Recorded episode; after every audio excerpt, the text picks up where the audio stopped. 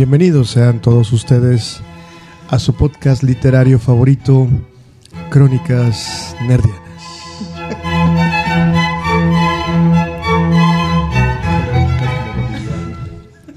Bienvenidos nuevamente a esta nueva faceta de su podcast, La Resistencia Más allá del cine. Hemos, hemos estado en esta ocasión muy contentos por todo el buen recibimiento que hemos eh, eh, tenido para nuestros episodios anteriores. Y por eso en esta ocasión eh, me permito presentar a mis compañeros y amigos de mesa, nerds de profesión y de genética. Y les presento como siempre controlando todas las emociones y sentimientos de los electrodomésticos aquí presentes. Con ustedes, Rodrigo Alexander Dumas Guerrero. Bienvenidos a este su podcast favorito, Crónicas Nerdianas. Qué bueno que nos acompañen nuevamente. Gracias, Alex, por presentarme. Eh, no, con mucho gusto. Arroba Roriberto, Rodrigo Guerrero, en todas las redes sociales. Pueden encontrarme ahí para más datos culturales. ¡Cállese! No me interrumpa. No me interrumpa. Nada más este, un- una pequeña nota a todos nuestros podescuchas. Este, si van y googlean Alexander Dumas y tienen y tenían alguna duda de cuál era la apariencia física de Roriberto, tengan este Por seguro que ahí por le seguro encontrarán. que le encontrarán. Es muy, muy acertado. No, es la reencarnación de Alexander Dumas. ¿O no? ¿O no? ¿O no? alguna bala nieta perdida, algún experimento genético. ¿O tal vez la inmortalidad? Ah, Perkins. Sí, porque ahora no vamos a decir groserías, ahora vamos a hablar todos con, con toda la propiedad posible para poder Chispas. darles Oh, demonios. Oh, para poder darle seriedad a este haré, tema. haré mi, célebre, mi célebre imitación de Din Don.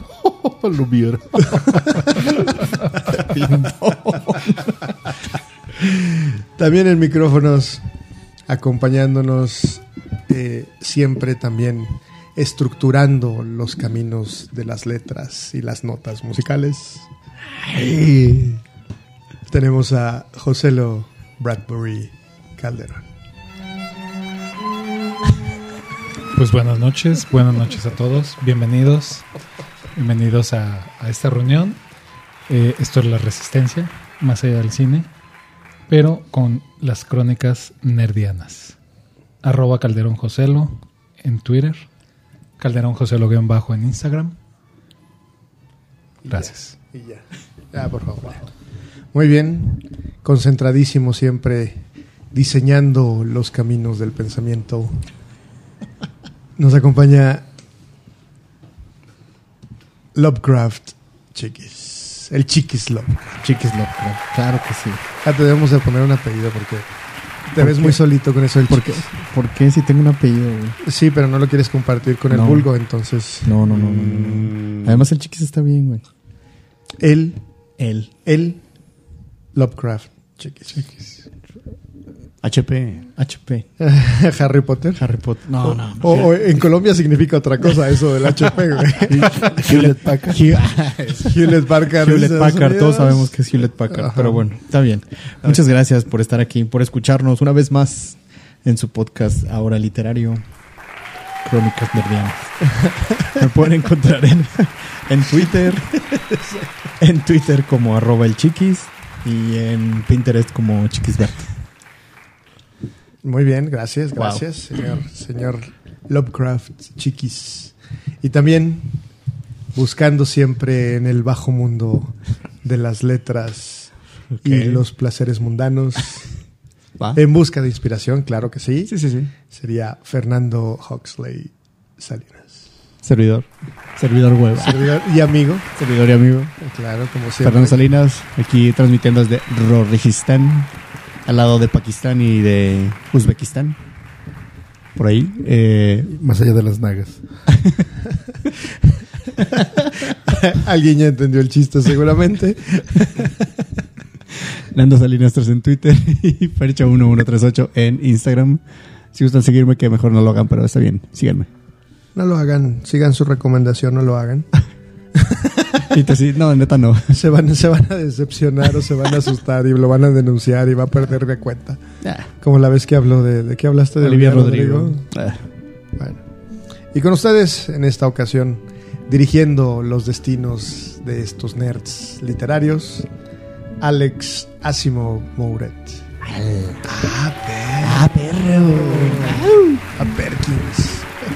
Asimo, ves. Asimo Secan. Y le recuerdo las redes sociales que tenemos a su disposición precisamente para que puedan platicar con nosotros, tener contacto directo. Eh, aunque nuestro becario es un poquito olvidadizo y se les olvida un poquito contestar, pero ya le dimos tres latigazos, entonces esperemos que, que ya podamos, este, Becarios del bienestar, güey. eh, exacto, Ah, es, lo, es lo malo de contratar mano de obra barata, Ya, claro. Estamos, seguimos esperando que alguien nos compre un, un cafecito, güey. por O sea, ah, sí, por favor, hay que abrir Bohemia Coffee, ¿no? Por favor. hay que abrir el Bohemia Coffee, aparte del que ya tiene Roriberto. Y les mandarán fotos de. Patitas. Patitas encurtidas. Voy mi coffee diagonal Roriberto. Así es, por favor. Sirve que ya tenemos mano de obra calificada, que no haya egresado de las universidades del bienestar, por supuesto. Y Por supuesto. pues bueno, les pasamos esas redes sociales, arroba resiste-esta en Twitter y arroba la resistencia podcast 2023 en Instagram. Eh, la- mi red social, que se me olvidó decirla, arroba Mouretze en Twitter e Instagram. Y seguramente en las redes sociales individuales, con muchísimo gusto podemos interactuar con ustedes para poder platicar acerca de temas que les gustan, temas que les, les encantaría escuchar y temas pues, sobre la que podemos dar nuestra opinión irrelevante y poco objetiva. No temas. Que solo Judas lo hizo. Qué bueno. Y, y antes de seguir, de- debemos recordar que este podcast es patrocinado por Elotes y Chascas, la hija del maíz, que podrá usted disfrutar de deliciosas chascas y elotes en la calle Arnulfo Valdés, esquina con Canario, en Potreros del Oeste. Gracias por patrocinarlos. Muy buenas, muy buenas. Buena, buena. Muy buena, sí, claro. Nos acabamos de echar una chasquita. Una chasquita. como chasquita. Algo. Esquitito. Esquite para los que no son de Aguascalientes. Para los que no son de Aguascalientes, un esquite, un cóctel de elote para aquellos norteños que les interesa. Vasolote. Elote en vaso, vaso elote, elote desgranado. ¿Qué más? ¿Qué más? Eh, esqui- No me acuerdo. No, chasca, güey. Muy bien. Como la Así- así Las o más- Vegas, California, más o menos así. Más o menos. No, Muy bien. Los. Pero ya te dije que después de Dallas sigue Colorado. Eso es buenísimo. Qué bueno que ya quitaste el tema musical de entrada porque ya se acabó. Eso ya se acabó. este- Ya, ya. Ya. Ahorita ya vamos a empezar ¿Así con o más cultural, Entonces, nos platica Rodrigo Guerrero que en un tema de, de vaciado de sus bowels, en un día que estaba haciendo el vaciado de sus bowels, se le ocurrió que platicáramos un poco acerca de, de las libros, libros de ciencia ficción. Así es, mi querido Alejandro, estaba yo ahí prácticamente haciendo eso que mencionaste. Desalojando el intestino. Ah, ok, ok. Ajá, estaba en una, una práctica séptica, Una- exacto, una Sí. práctica séptica. pas- paseando Ah, al- no. Escéptica. séptica, séptica, no es séptica. De no creerse, güey. Digamos que estaba pasando un tiempo a solas con, con la... Digamos que estaba regañando al excusado. Exactamente. Correcto. Tirando la basura. Ajá. Claro y, que y sí, justamente columpiando el tamarindo. Rellenando la porcelana. Liberando a Willy.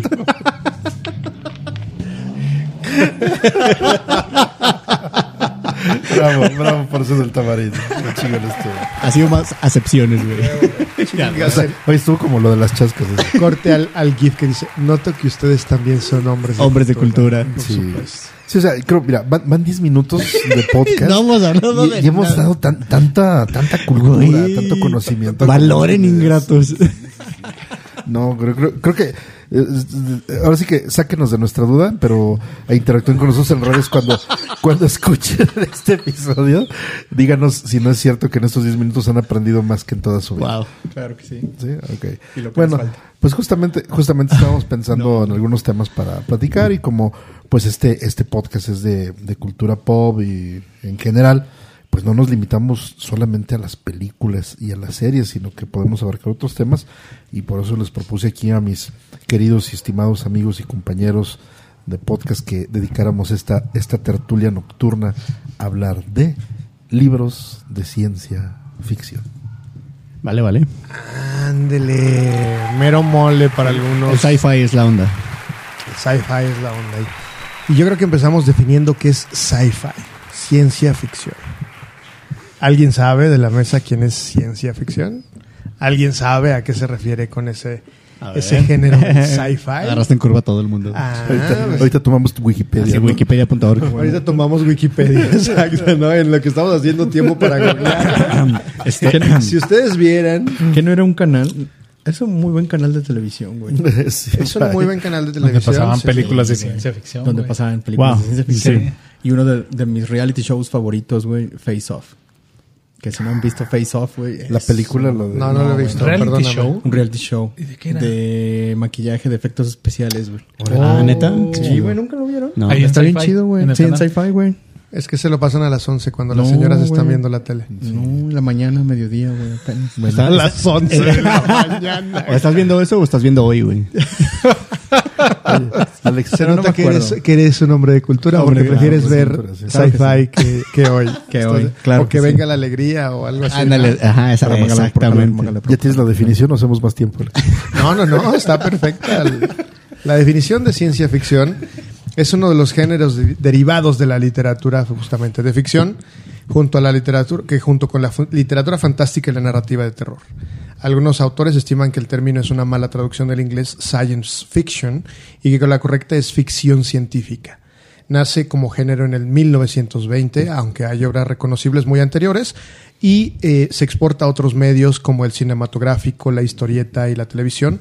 Tiene un gran auge a partir de la segunda mitad del siglo XX, debido al, al interés popular acerca del futuro que despertó el espectacular, el espectacular avance, tanto científico como tecnológico, alcanzado durante estos años. Al final, creo que, que es interesante precisamente porque habla acerca del futuro, habla acerca de la ciencia, habla acerca de cómo va a avanzar la humanidad en conjunto con la ciencia. Lo que antes veíamos en cómics, ahora es una realidad. Ah, ñe. Sí, huevo. Justo. Es correcto. Sí, entonces pues básicamente está basado, fundamentado narrativamente en los campos de las ciencias físicas, naturales y sociales y puede ser una infinidad de ab- abanico de posibilidades de los temas que pueden girar este, este, este género, que pueden ser viajes interestelares, la conquista del espacio, las consecuencias de una hecatombe terrestre o cósmica, la evolución humana a causa de mutaciones, la evolución de los robots, que, que generalmente es el tema más recurrente, la realidad virtual, civilizaciones alienígenas, etcétera. Ujú. O sea, Chaquetas mentales. Por supuesto. Se resume. Sí, básicamente. eso. Así es. Así y que es. tiene algunos subgéneros, ¿no? Sí, sí, sí, sí. Como el steampunk, que es como una mezcla de, de ¿cómo se llama esto? Es de la revolución industrial, ¿no? Ajá, con la revolución industrial, la época victoriana, con, cosas medio modernas, Futuristas. futuristas, exactamente. Luego está el biopunk, que es eh, pues, con toda esta de, los avances de la biotecnología, ¿no? Y el retrofuturismo, que retoma pues cosas del futuro, pero con con con El- imagen, con el- look, con se me fue el Sí, con look, este, El look and feel. retro. Ajá, con un look retro de los 30, 40 o 50, ¿no? Ajá, y exacto. así el- está el cyberpunk, ahorita ya Ajá, tan famoso, ahorita. ¿no? Que es todo este El pulpo ficticio también. el pulpo ficticio. Pulp Fiction. Sí, sí, sí, el Pulp Fiction. Sí, sí, sí.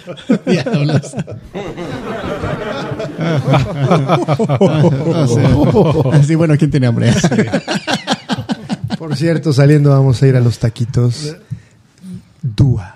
Taquitos Dúa. Taquitos Dua. Dua Esos- Lipa. es- Esos sí los recomendamos. ¿Cuáles son los Dua? Dua. Aquí en Ma- Mahatma Gandhi. Mahatma Gandhi. Ok. Hay taquitos Así, Dúa. enfrente, frente del autotiempo. ¿Dobles o cómo? Buenísimos. Buenísimos. ¿Con doble tortilla? Eh, ya los verás, ya los ¿Copia? verás. Ok. Vamos a, a hacer este- ese comercial justamente Sí, para que nuestros amigos de, de Taquitos Dúa se mochen. sí, se mochan ojalá la Dua- lengua para que no se Y ojalá Dúa también. Sueñas, ojalá. El meñique, muchachos, el meñique. hago mi, mi risa de Bastiano Coimbra de la coronilla.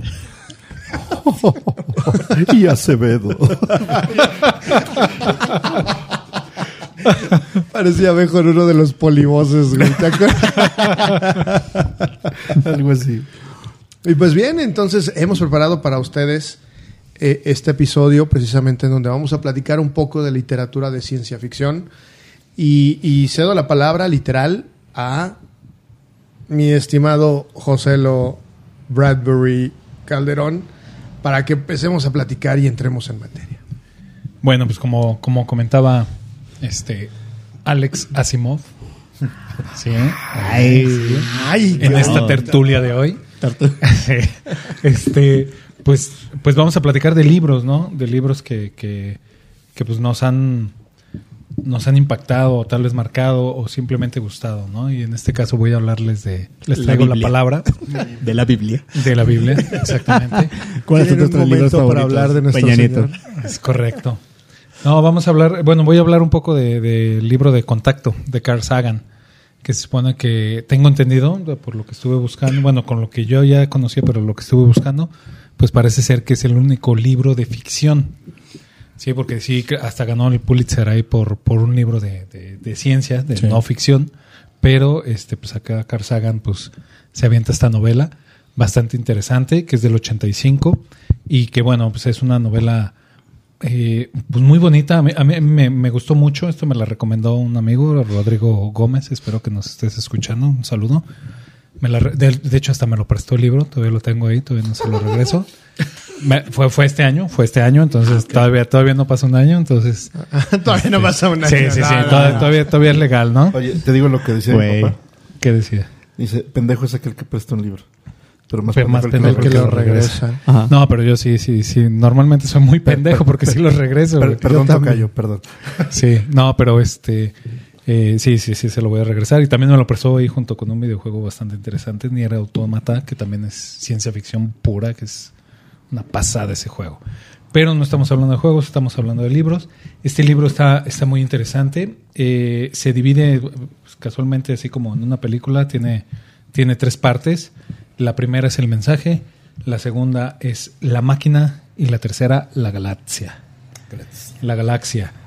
Está, está muy interesante porque pues es, es una, una niña que es que le encantan las matemáticas y su papá pues le ayuda este a, a darle a las matemáticas y a, que le interese todavía ese, ese, ese pues esa ciencia, ¿no? Esa ciencia exacta que le guste más.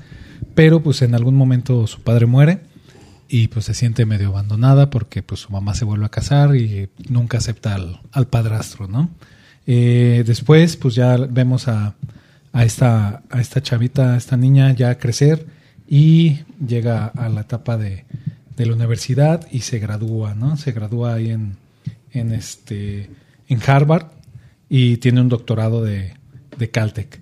Entonces, pues sí, sí era, era bastante ñoña, la Ellie, se llama la, la personaje principal, era bastante ñoña.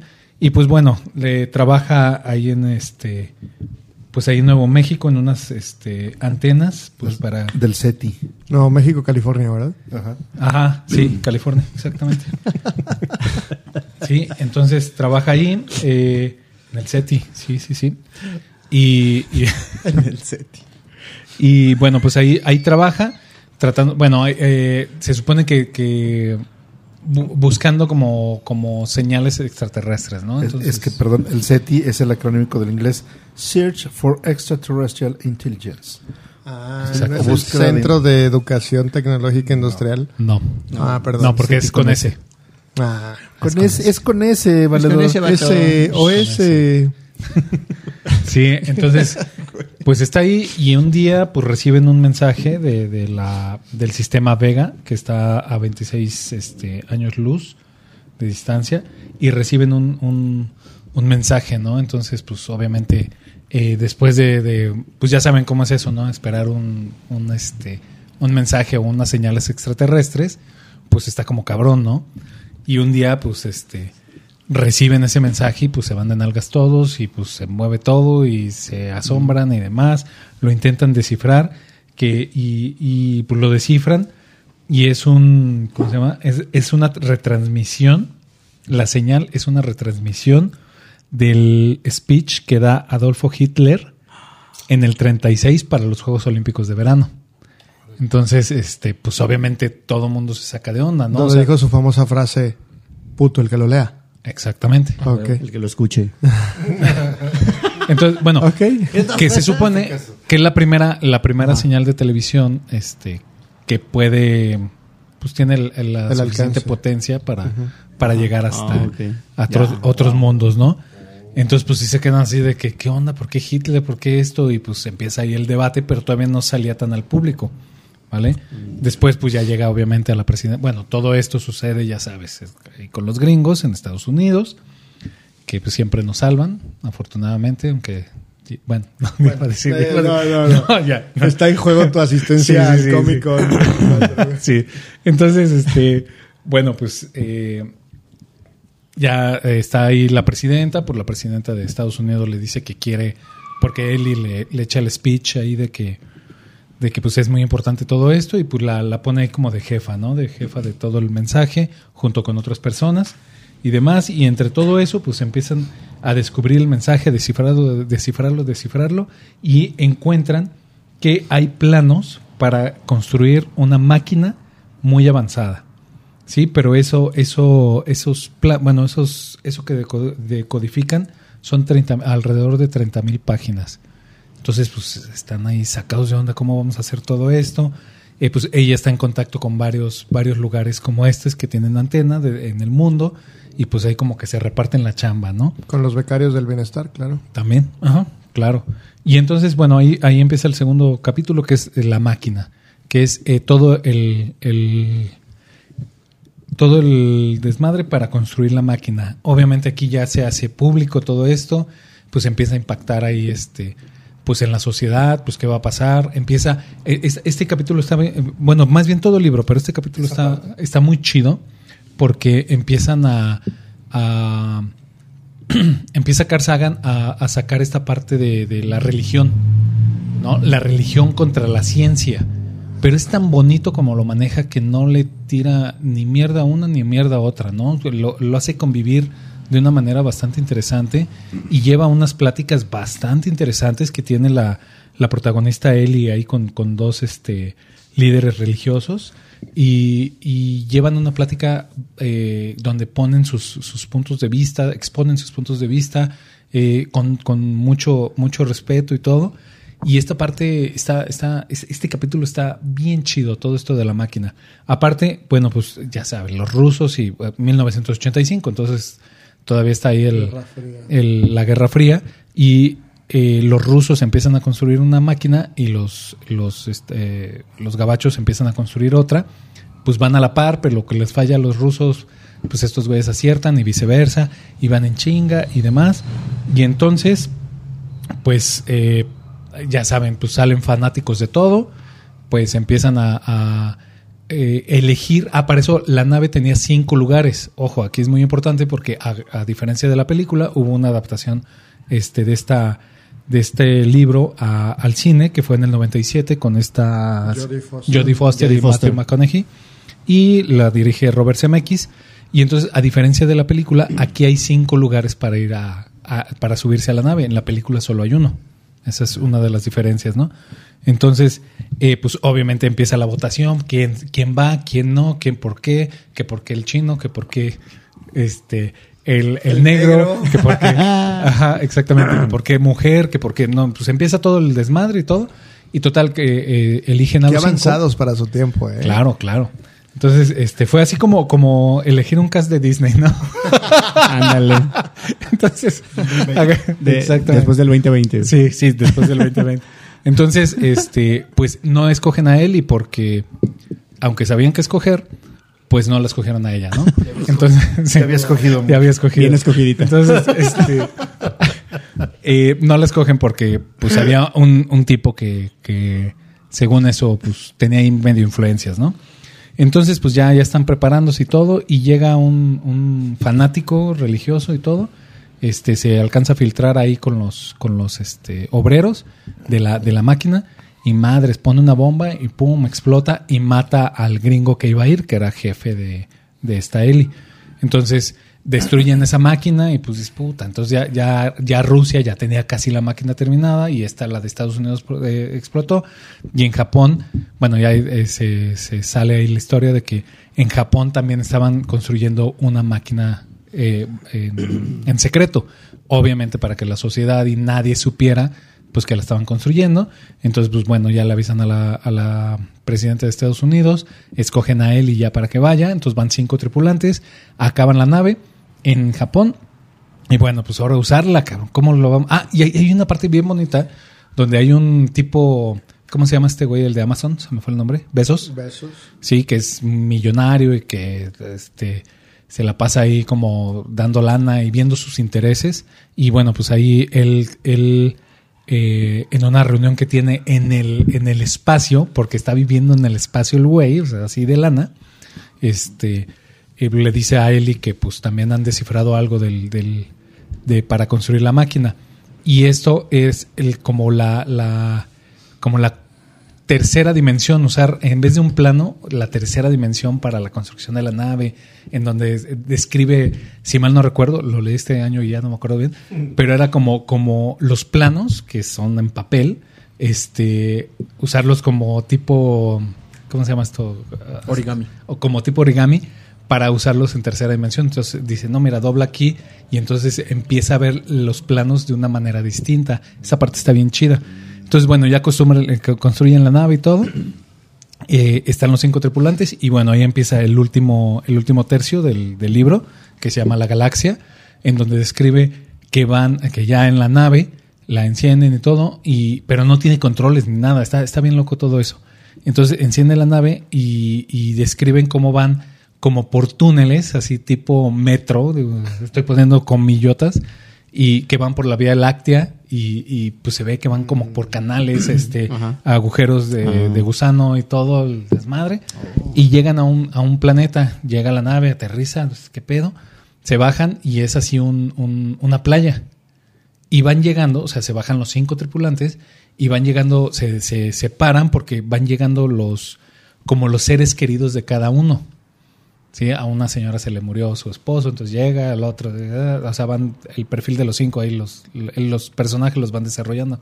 Y a Ellie se le aparece su padre. Y entonces pues ahí empiezan a platicar una, una plática existencial bastante chida, pues qué onda, ¿por qué, por qué te me apareces como, como yo sé que no eres mi papá? Dice, es que te- te- me, me represento como una figura amigable para que tengas confianza y que platiquemos bien, porque si me presento con, con otra forma, pues te, te- puedes choquear o algo, ¿no? Entonces, esa, esa parte está bien bonita, van platicando, van diciendo, van, ¿qué onda? Pues, ¿qué, qué va a pasar? O sea, pues, ¿por qué se comunicaron con nosotros? Ahí, todo, todo este rollo, pero hay muy poco tiempo, entonces, para eso, se, se me olvidó comentar, todo este viaje del- de los túneles y estos por la Vía Láctea, van grabando, van grabando video, van grabando audio, este, pues todos... Sí, todo, ¿no? Van acá. Yo en la nave acá. Ah, ¿no? sí. Boomerangs. Sí, todo, ¿no? Exacto. Ahí bailando este la de Shakira, güey. todo, No mames. Peso pluma. Vamos a llevarles unas de peso pluma, güey, acá los. Ay, qué Sí, güey. No, no, no. Hay dispensen, señores, extraordinario, extraterrestre. Y entonces, este, pues ya, ya todos bien emocionados, los cinco ya regresan, ¿qué onda? ¿A ti, a, ¿Tú a quién viste? No, pues a, a tal persona, y tú, yo, yo a mi papá, yo a esto. Y entonces empiezan allá a compartir, este, ya, ya, o sea, obviamente ya, ya regresan a la nave y empiezan ahí a compartir sus experiencias. Es que no mames, pasó bien chido y todo. Sí, güey, y parece que pasó un día completo. Ellos sienten que pasó un día completo, estaban en esa playa, este, de hecho hasta pues ya, ya estaban cansados, ya estaban durmiendo y cuando despertaron ya estaban en la nave de regreso, ¿no? Y entonces ya regresan y todo, pero pues para la, la Tierra fue un, un segundo. Ok. Entonces salen Ah, y todos bien emocionados y todo, y los otros, ah, chingada, no, no sirvió la máquina, ¿o ¿qué pedo? No, güey, pues es que no mames, estuvo bien chingón, mira, grabamos todo y todo.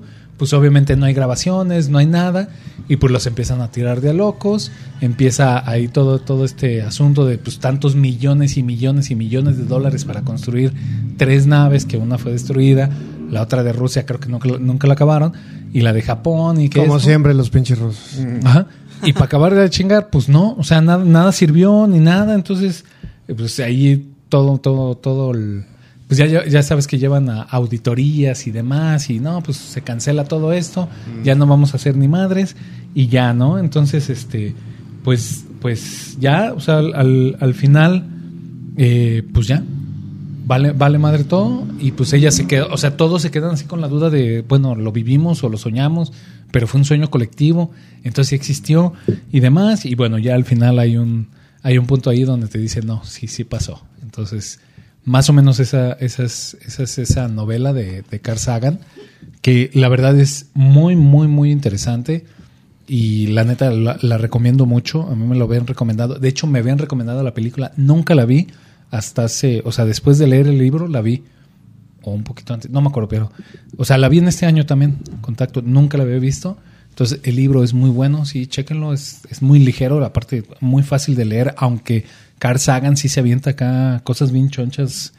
Pues de ciencia. Las explica a toda madre. Esta parte de la, de la, de la religión contra la ciencia está muy bonita también, muy bien manejada.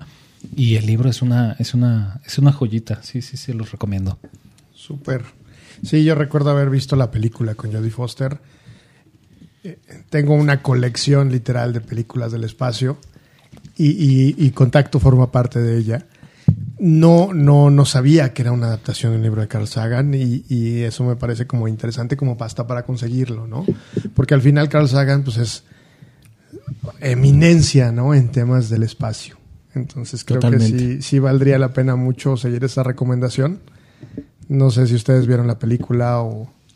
La de contacto Sí, hace mucho. Sí, hace mucho.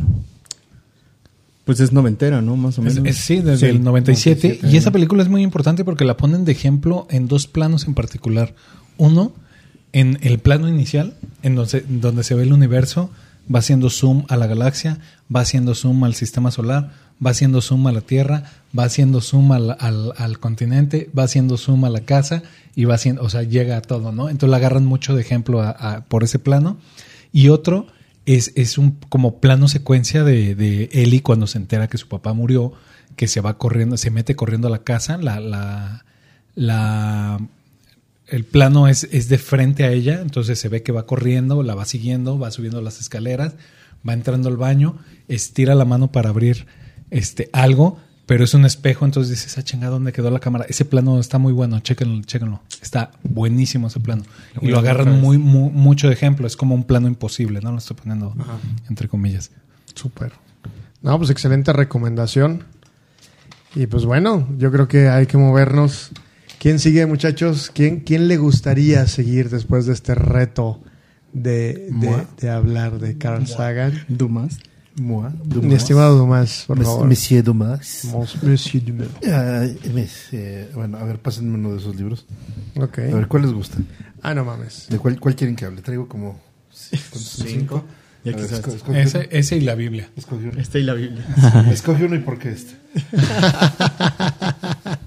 es que, es que bueno, ustedes no están viendo, pero traigo aquí mi, mi, artero, Este. de, mi artero de libros. Este. Sí. Ok.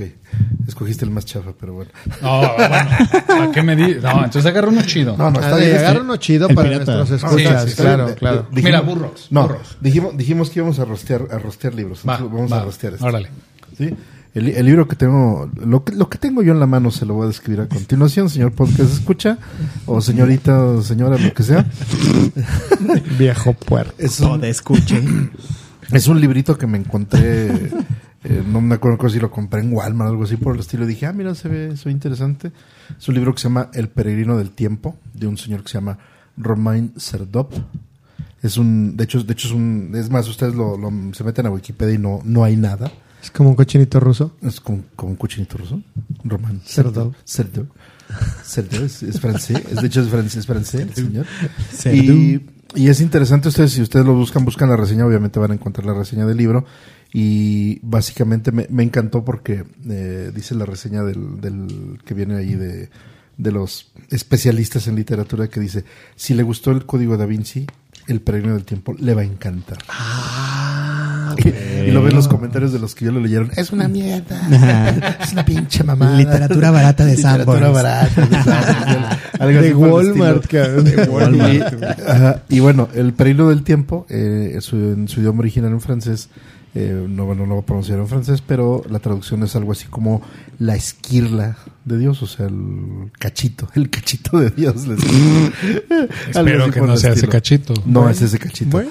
Pero, este, bueno, ¿de qué trata? Trata Divino, el- divino ha de ser. Sí, divino, sí. Ha de estar. Trata de un. eh, el protagonista se llama Cosimo Gyu. Pero lo interesante de esta, de esta novela es de que nos va contando dos historias paralelas. Una que va en este transcurriendo en la época de las cruzadas y una que transcurre en el futuro. Y, y ha- haz de cuenta que un capítulo es, es la misma historia, pero el capítulo uno lo cuenta. Cosimo Gyu va a viajar de Venecia a Jerusalén para ir a Tierra Santa, bla, bla, bla, bla, bla. bla. Ok. Lo, capítulo número 2. Cosimo Gyu este, tiene que conseguir un boleto para la nave interestelar que va a ir a, no a Jerusalén, en el- que está en el planeta no sé qué madres. Nueva Jerusalén. Eh, lo capítulo ¿Y ahí 3. siguen peleados todas las religiones? Algo así.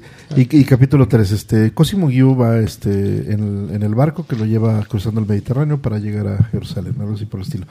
Entonces lo vas viendo y lo va, pues ahora sí que se va entrando un calabaceado entre la historia del Cosimo Gyu, que es este, el del pasado, y el Cosimo, Cosimo Gyu del futuro. Pero es la misma historia. Pero no, lo, lo, va- alternando con este caballeros medievales y guerreros del, del futuro y del espacio. así. Una cosa, está muy pacheca, está, sí está muy jalada de los pelos, la verdad. Así como la de los Transformers y la mesa del Rey Arturo. Algo, algo por el estilo. No mames. Pero se pone, se pone suave. como rápidos y furiosos. Se pone su- ¿Cómo se pone suave? Se pone suave. Digamos que las, Fíjate que suave. digamos que las dos terceras partes Sí. del libro están así como que dices, ay, ¿qué es esta? Así como dicen los que leyeron, ¿qué, qué es esta mamada?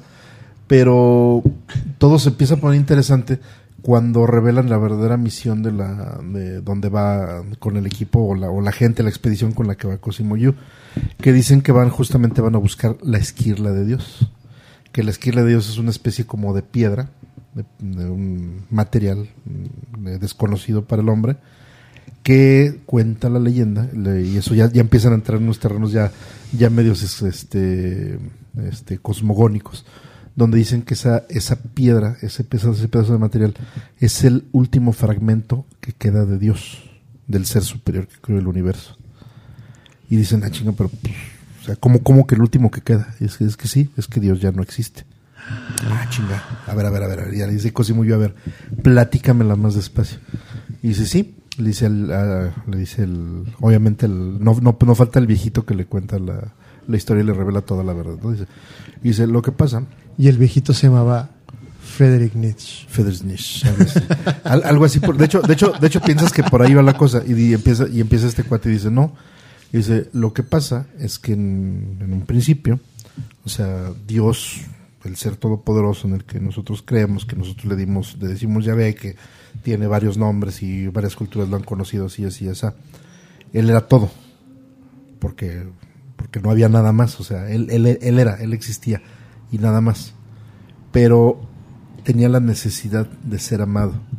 Y para que alguien lo amara, tenía que dejar de existir para dar paso a la nada y que de la nada fuera creado el universo. Dices, ah, cabrón. Qué loco. Ah, güey. cabrón. Eso sí es una chaqueta mental Es- nivel es puerco, güey. Ese sí es una Chaquetas mentales. Pero, sí- pero sí nivel te- puerco, güey. Pero sí te deja pensando así como de, ah, cabrón, tiene algo de razón. Y bueno, y el, y el libro termina, es, es interesante cómo te lo narra, porque si lo le echas un poquito de vuelo a la imaginación, cuando llegan, llega Cosimo Gyu y que toca, le encuentran la esquirla de Dios y que, la- la- y que llega y la toca, se juntan y empieza a ver así alrededor, él, bueno, te lo dice el libro, empieza a ver a su alrededor otros Cosimo Gyus de otras realidades, de otros tiempos, ve al de la época medieval, al del futuro, el del cyberpunk, el de no sé qué tantos, así muchos, y de repente cuando todos se juntan, ahí como que se- Implotan. como que implotan y se reinicia todo. Mm. Entonces, este, ya de ahí, seg- según lo que me acuerdo del final más o menos, es de que, de que ya, eh, ahora sí que como, como es un reinicio, vuelve a empezar la, sí, Cosimo Gyu donde estaba, de donde partió, pero ya con todo el conocimiento anterior, pero ya, ya no hace su viaje, tiene, bueno, así que no, no les voy a spoiler tanto el, el final del libro para que si lo llegan a, a buscar por ahí en digital, Si lo porque, llegan a ver, porque en físico, en físico no creo que lo encuentren, yo lo tengo en físico, pero ¿De qué, ¿De qué año es la edición? eh, es como del 2000, algo así por el estilo. Principios de 2000, oye, chequenlo. Pero sí me, me gusta mucho. O sea, la, la historia es muy, muy X, ¿no? o sea, no es muy buena. No es, no es un libro buenísimo que yo les diga, ay, sí, veanlo, es un plus, es algo que tienen que leer del, de la ciencia ficción y toda la cosa. Pero, pero esa parte donde, donde hab- hablan o, o, cómo- o su punto de vista de lo que es Dios, lo que era, y cómo, cómo desaparece para que el ser humano exista y que lo ame a través de las religiones y dices, ay, güey, o sea, sí te, pon- te pone una encrucijada, una encrucijada filosófica que te deja pensando un rato. Es, es lo, es lo único- creo que es lo único interesante del libro. Real- realmente es un, un libro malito. A mí me, me gustó, pero es un libro malito. Pues es, de- es eh, primera edición en México, mayo del 2008, güey. Entre los Entonces, para acá es como del 2002, 2004. 2004, algo así. Salió el 30 de septiembre del 2006. Ah, pues ahí está, gracias. Sí lo encontraste en... Sí, en- y está en Amazon ahí. Ah, bueno, lo, pueden conseguir. ¿Cuánto cuesta? Vara, vara, vara, Y mañana, güey, 474. Ah, cabrón. Eh, Y es Ah, pasito hablando. Y mañana, güey, Plata pinche bestseller, ¿eh? güey, acá. Ándale. Ah, ventas. cierto. tuvo un subidón de. Y, y corte a la conferencia con Romance. Quiero agradecer al podcast, podcast de la Resistencia. A Roriberto. La- Roberto Tomás es pariente lejano mío. Él y el inspector Oye, pero, pero, pero como lo platicas, no está. Yo, yo creo que te, lo- te voy a poner a hacer un audiolibro, güey, para que, Para, para, para que sea más, más digerible, ¿no? O sea, dices que es una mamada, pero como lo platicas, no se oye tan, Tan mal.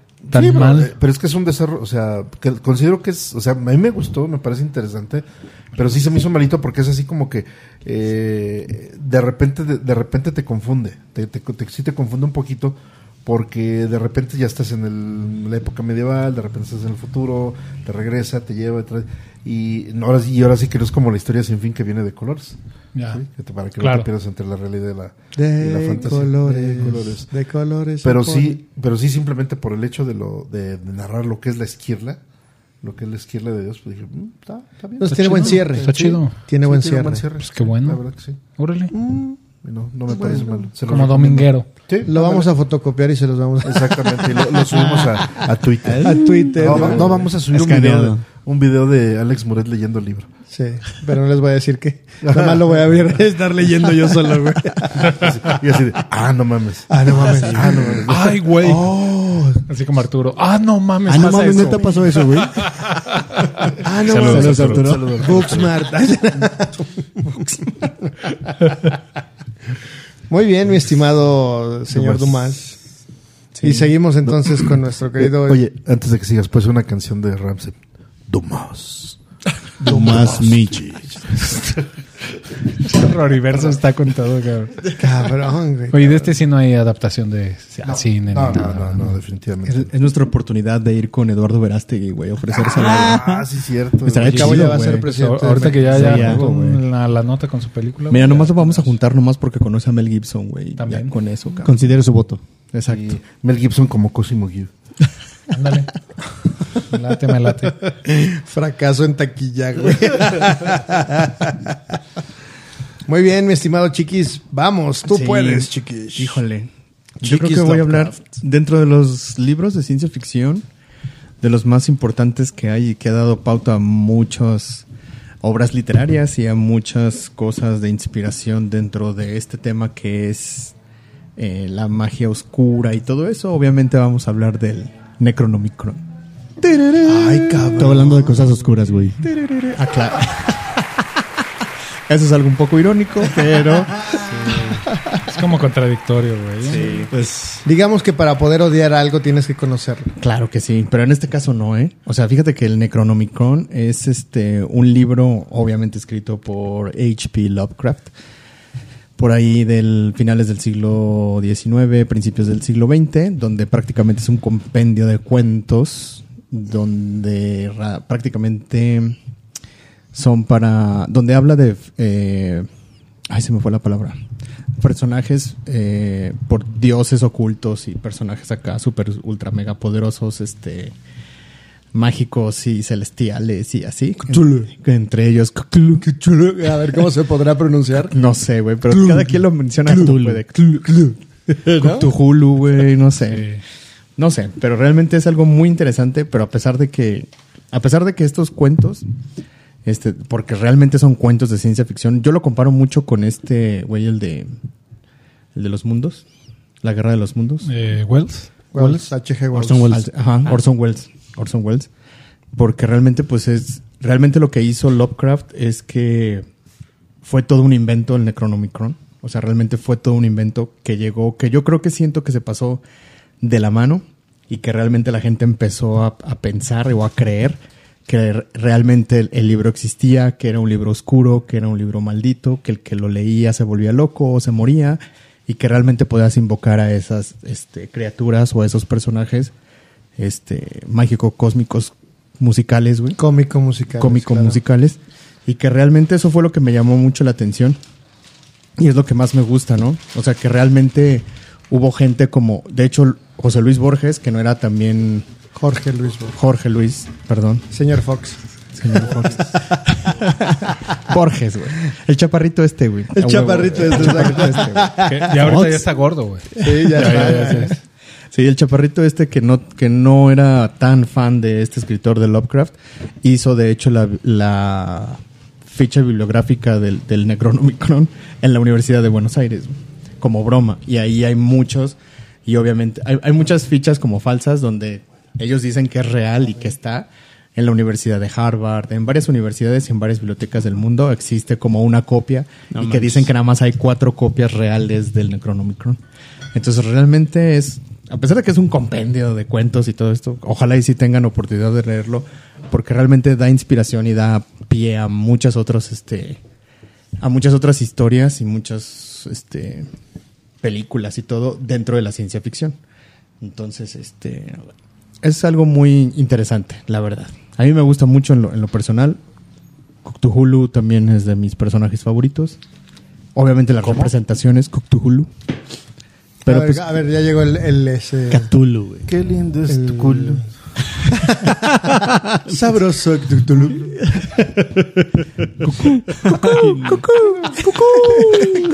Cumbia Kings. No mames. Oye, que es, es todo un tema, ¿no? ¿Cómo se pronuncia? sí, de sí, hecho lo sí. mencionamos. Es Cthulhu, glu, glu, perdón. Sí, este, porque estaba de hecho dice ahí, este, ningún humano puede pronunciarlo. Es que es impronunciable al humano o algo así, ¿no? Ajá, sí. Sí. Yo sí puedo. Es un, es un pulpo, güey, pero. ay, Pues es que de hecho las representaciones gráficas esas también son muy interesantes. Sí, ahí, ajá. porque obviamente los han hecho muchos ilustradores famosos, entre, entre ellos Jigger, que es el, el creador de, Ali. de Alien. El día de los xenomorfos. De hecho, él hizo una versión del Necronomicron ¿no? en edición especial con fundas de piel.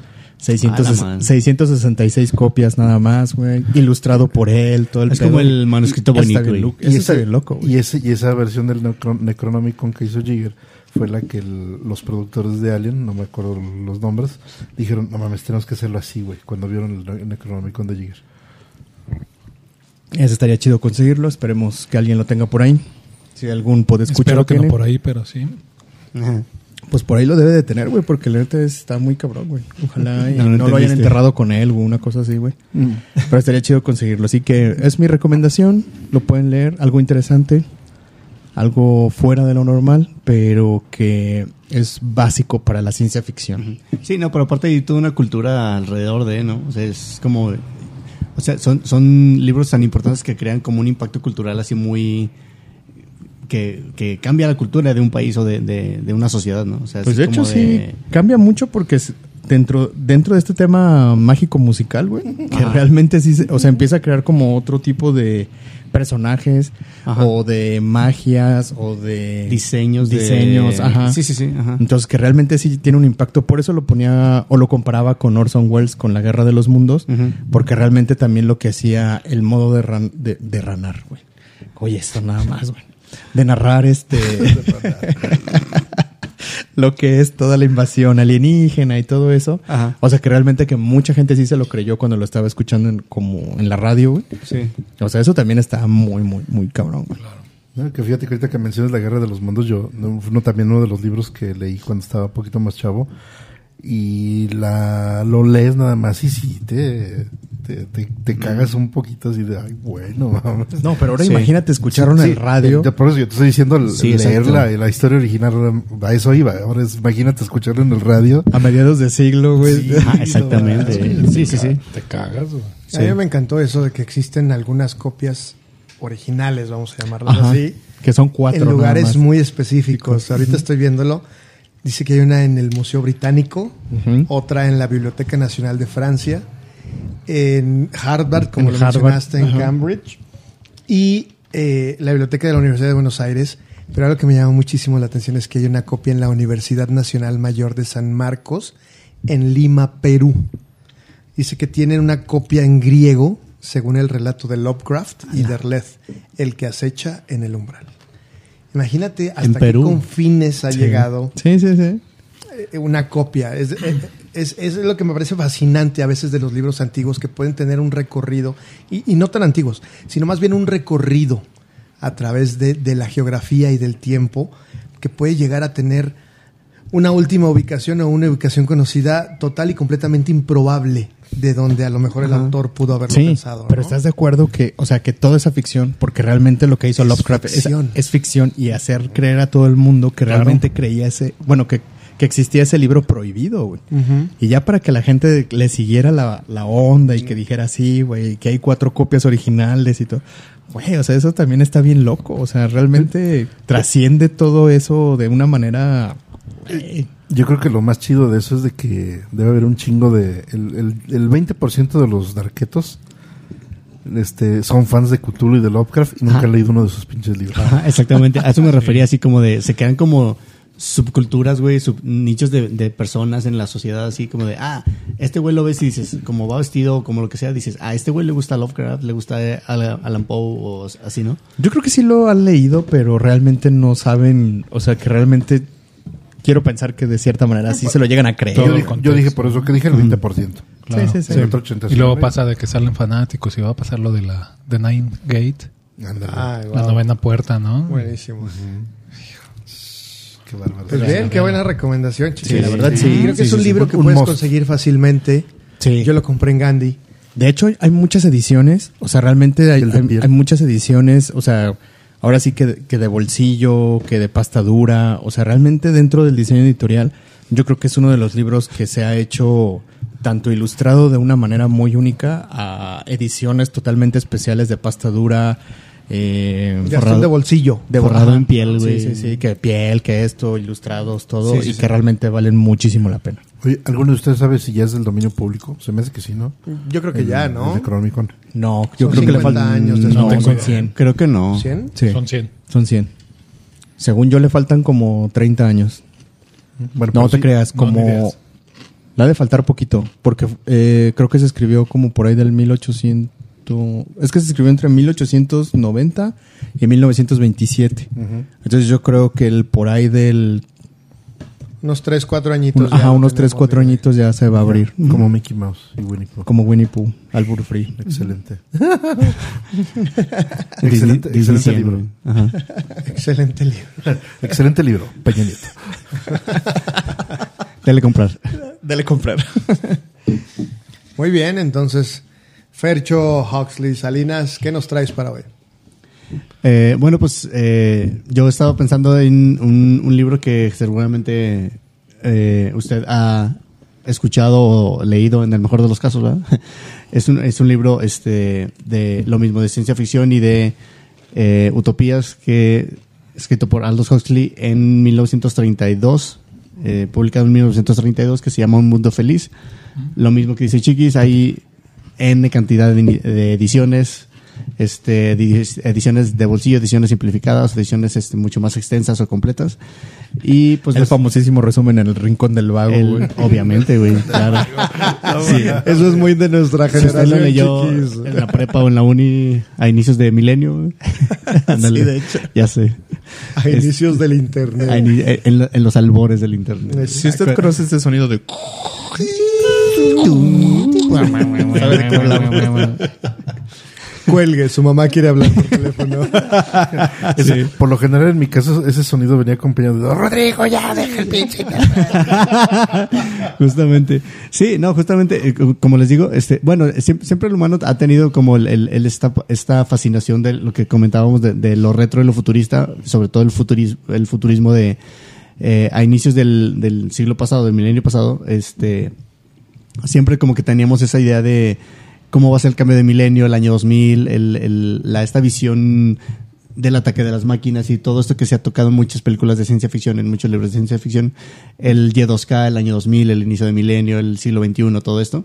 Este, y, y parte de, de, de cómo, bueno, el, el, este libro del, del que les hablo, Un Mundo Feliz, habla, también toca muchos temas de esos, acerca de, pues básicamente el, el hombre tiene que, es individual, pero pues tiene que vivir en, sociedad, tiene que aprender a coexistir y a vivir en, pues es un animal social, entonces tiene que aprender a vivir en sociedad. Y estas formas de, sí, comunidades, pues, siempre se han ha llamado la atención de cómo es que se va a, a manejar o cómo es, cómo es que se organiza el hombre en sociedad el libro de 1984 de Orson Welles y un montón de cosas, El Señor de las Moscas, etcétera, etcétera. Eh, y, y, Un Mundo Feliz, pues trata de esto, ¿no? Este libro se publica en 1932 y este, si te, te planea esa utopía, o esa, esa, ese, esa forma de vivir futura, utópica, porque básicamente parte de una utopía. Un mundo feliz. Un mundo feliz que básicamente nadie se lo habría imaginado, pero pues es imposible, ¿verdad? O sea, termina mal porque pues a huevo tenía que terminar mal porque es imposible. Entonces, este, toca muchos temas, eh, como les digo, de, de comunidad, de, de, vivir en sociedad, de qué, cómo es o qué tiene que tener una, una, una, una forma de gobierno o una forma de organización de sociedad para ser feliz. Y todo esto, todo lo que tenía que, todo lo que podía salir mal salió mal porque pues básicamente no es una, una forma realista de, de, de organizarse. Ay, Morphy. Ajá. Ay, Morphy. La ley Morphy, obviamente. Y este, y, y, y, se tocan muchos temas este, en este, en este libro como de eh, incluso de drogas para decir, ok, para sobrellevar esta sociedad, ¿qué tengo que tomar o qué tengo que comer o qué tengo que consumir para hacerla llevadera y hacerla aguantable? Este, así como de reproducción en ese, en ese eh, tiempo anterior, digamos ahora, de ver el futuro, de decir, ah, reproducción, cómo nos vamos a reproducir, reproducción asistida, reproducción biológica, temas biológicos, temas éticos conforme a este, este tipo de reproducción o esta forma de, sí, forma de reproducción humana.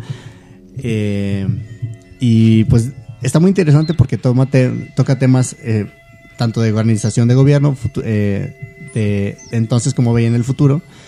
Eh, temas éticos, temas religiosos, temas de drogas, eh, temas de relaciones humanas, etcétera, todo eso. Y eh, la verdad es que está muy interesante porque a pesar de que ahorita ya casi van a ser 100 años que se, que se publicó en 1932, siguen siendo temas que son muy, muy, muy, muy vigentes porque pues, son temas que siempre le conciernen al humano. Eh, por decir, no sé, se me ocurre, por decir ahorita, vemos en, hacemos en retrospectiva los 70 por decir y dices, güey, faltan 30 años para el año 2000, para el inicio del milenio y todo eso. ¿Cómo lo veían en los 70s? ¿Cómo lo veían en los 30s? ¿Cómo lo veían? Y, por ejemplo, lo veían en los 70s y decían, güey, falta un chingo para que llegue el año, el, el año 2000, 2001, el inicio del milenio, el cambio de siglo, todo eso. Y eran 30 años, realmente no eran nada. Y ahorita llevamos 23 años después, pasados, ya sobrepasados, y dices, güey, seguimos, muchas cosas todavía seguimos en las mismas. Y son temas que son súper vigentes que realmente no, no, no pasan de moda. No pues. han cambiado. No han cambiado y no, no hemos evolucionado en, ese, ajá, en ese no, aspecto. no, hemos aprendido nada. Uh -huh. y, Estamos esperando el año 3000. Ajá, sí.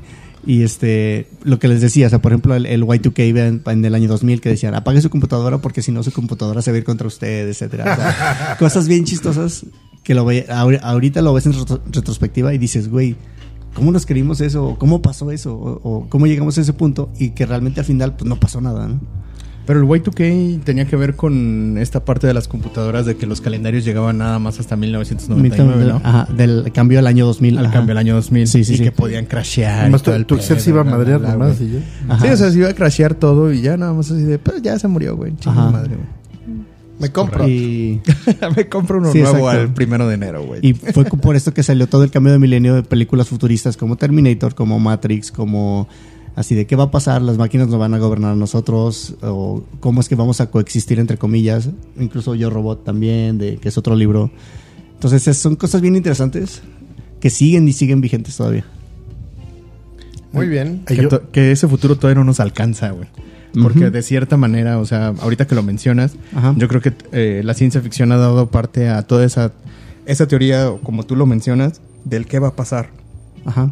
Retratado tanto en películas como en historias, como en caricaturas, como Thunder el Bárbaro, güey. Los Que- supersónicos, Los güey. supersónicos, o sea, cosas que, que realmente se imaginaban, o sea, obviamente que también Disney este retrató en Tomorrowland, este ahora un evento de, de DJs y música electrónica, nada que ver ahora, pero Quisiese ir. quisiese, pero hasta eso es otro eso es otra historia. Algún día vamos a ir. Pero realmente sí retratan toda esa parte de esto es lo que va a pasar, esto es lo que va, o sea, el futuro y siempre esa visión al futuro. Ajá. O sea, realmente esa visión del futuro que tenían en los 70s del año 2000 o que tenían Ajá. en el 2010 o que teníamos en el 2020, realmente estamos ahorita que bueno, que nosotros lo podemos ver o que tenemos la oportunidad de verlo, es así de que güey, seguimos igual, güey. O sea, Sí. hay pocas cosas que realmente puedes ver en los supersónicos que puedes decir, sí, ahorita ya es, ya es una Mm. realidad. Sí. Por eso lo decía al principio, lo que antes veíamos en cómics ahora sí es una realidad. Sí. Son muy pocas cosas, pero Sí. me, me gusta cómo, cómo ese futuro todavía no nos ha alcanzado todavía y que seguimos especulando de mil cosas y que siguen siendo vigentes, como dices. Sí, claro. No, y aparte esa, ¿Sabes? esa af- afán, entre comillas, de predecir o de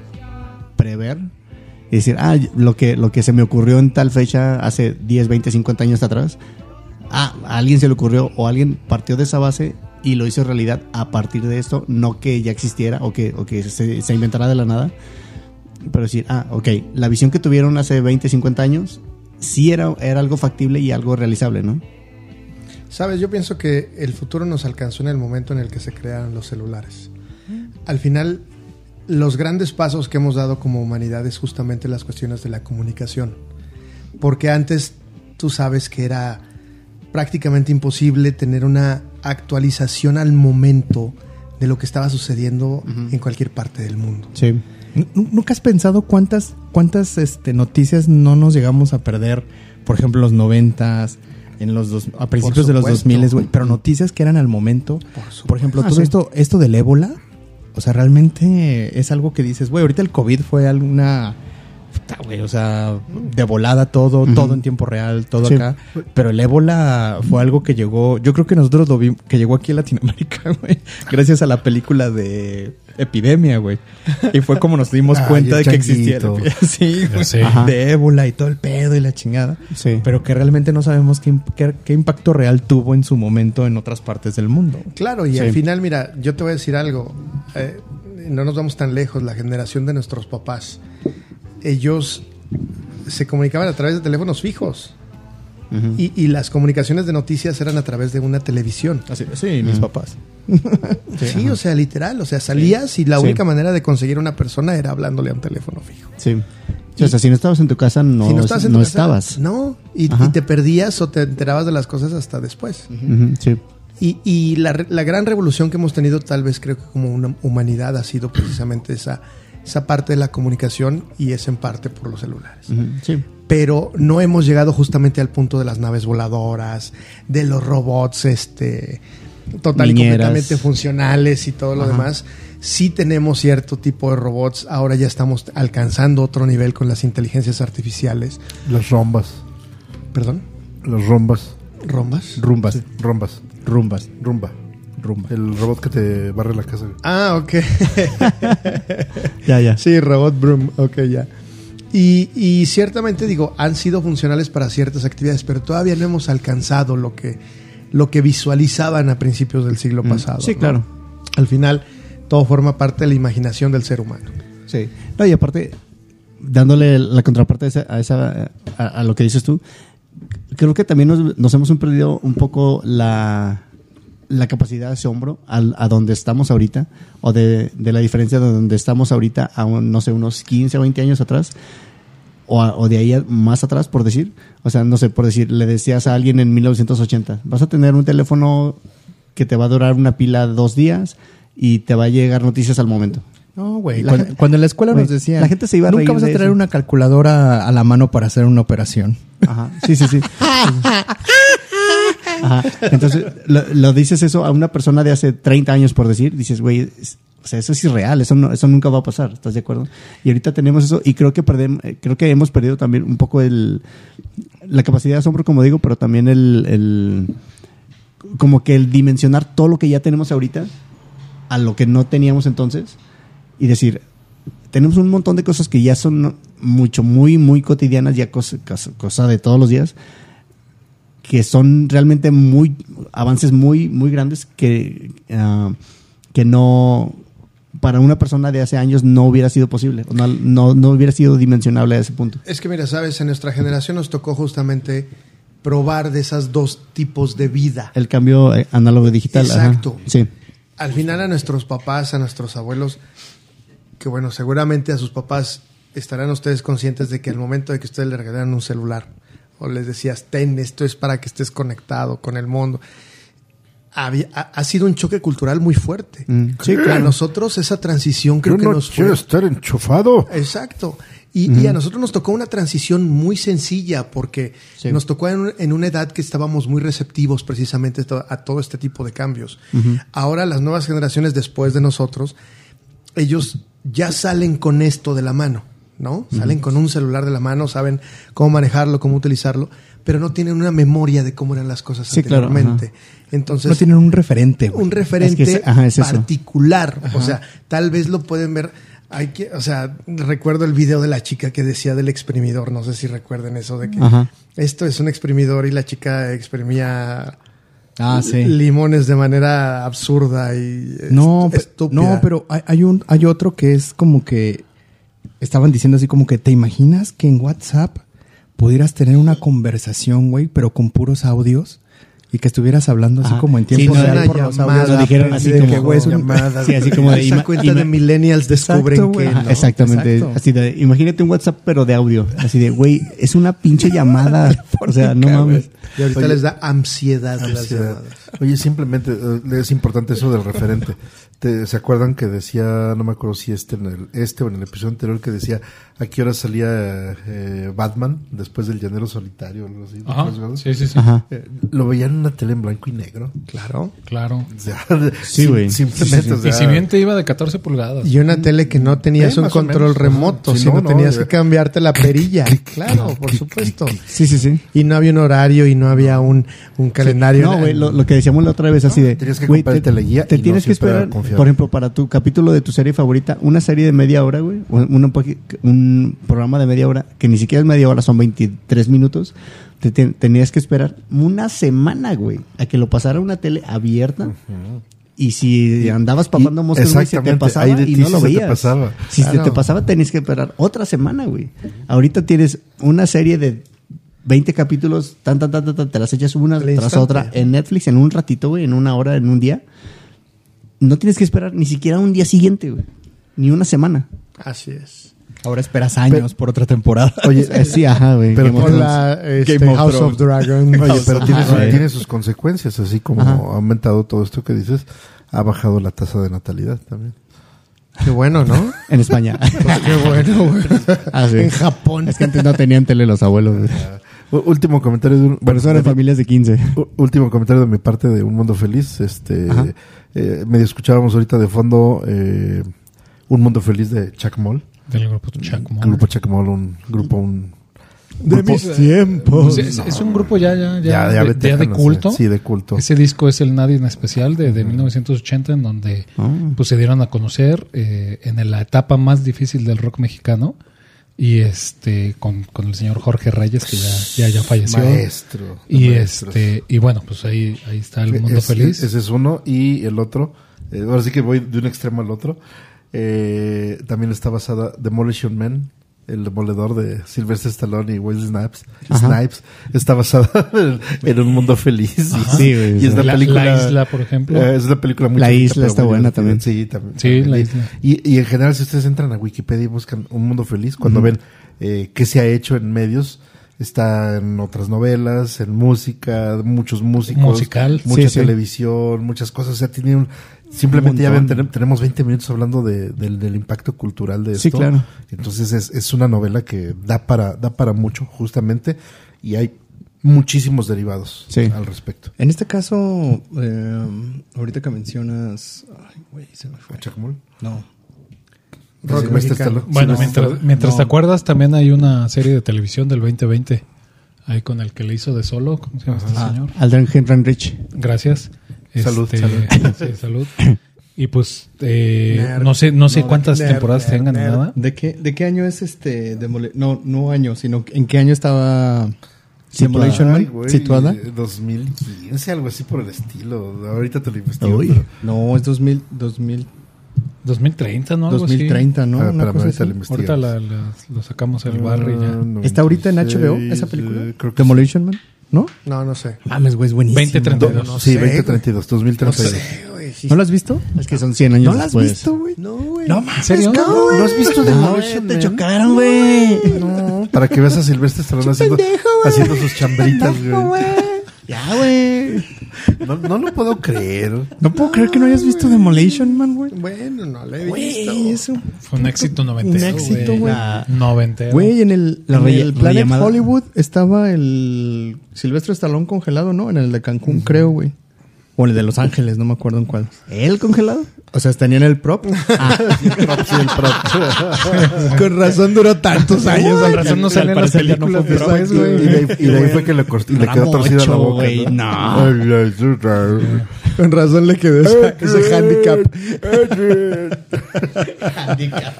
Ay, qué propio, güey. Es, es his handicap. Handicap, bueno. Para nuestros amigos que no hablan el idioma. Amigos de California. oye, para Nevada, poder despistar California. al enemigo de que, que- que no hable el idioma, ¿no? y bueno, pues si no hay inconveniente, entonces voy a empezar a platicar acerca Date, de... date. Eh, Sí, ok, de acuerdo. Eh, les quiero platicar de, de un autor, eh, más que de un libro, de un autor y de, de parte de su obra. Eh, ya lo ya lo intuimos en, en los nombres. Esa- su nombre es Björk. Sa- Santígüense, por favor. no, es un escritor ruso-americano. Su nombre es Isaac Asimov. Y que eh, eh, es un escritor judío, judío ruso justamente, que se va a Estados Unidos y se nacionaliza americano.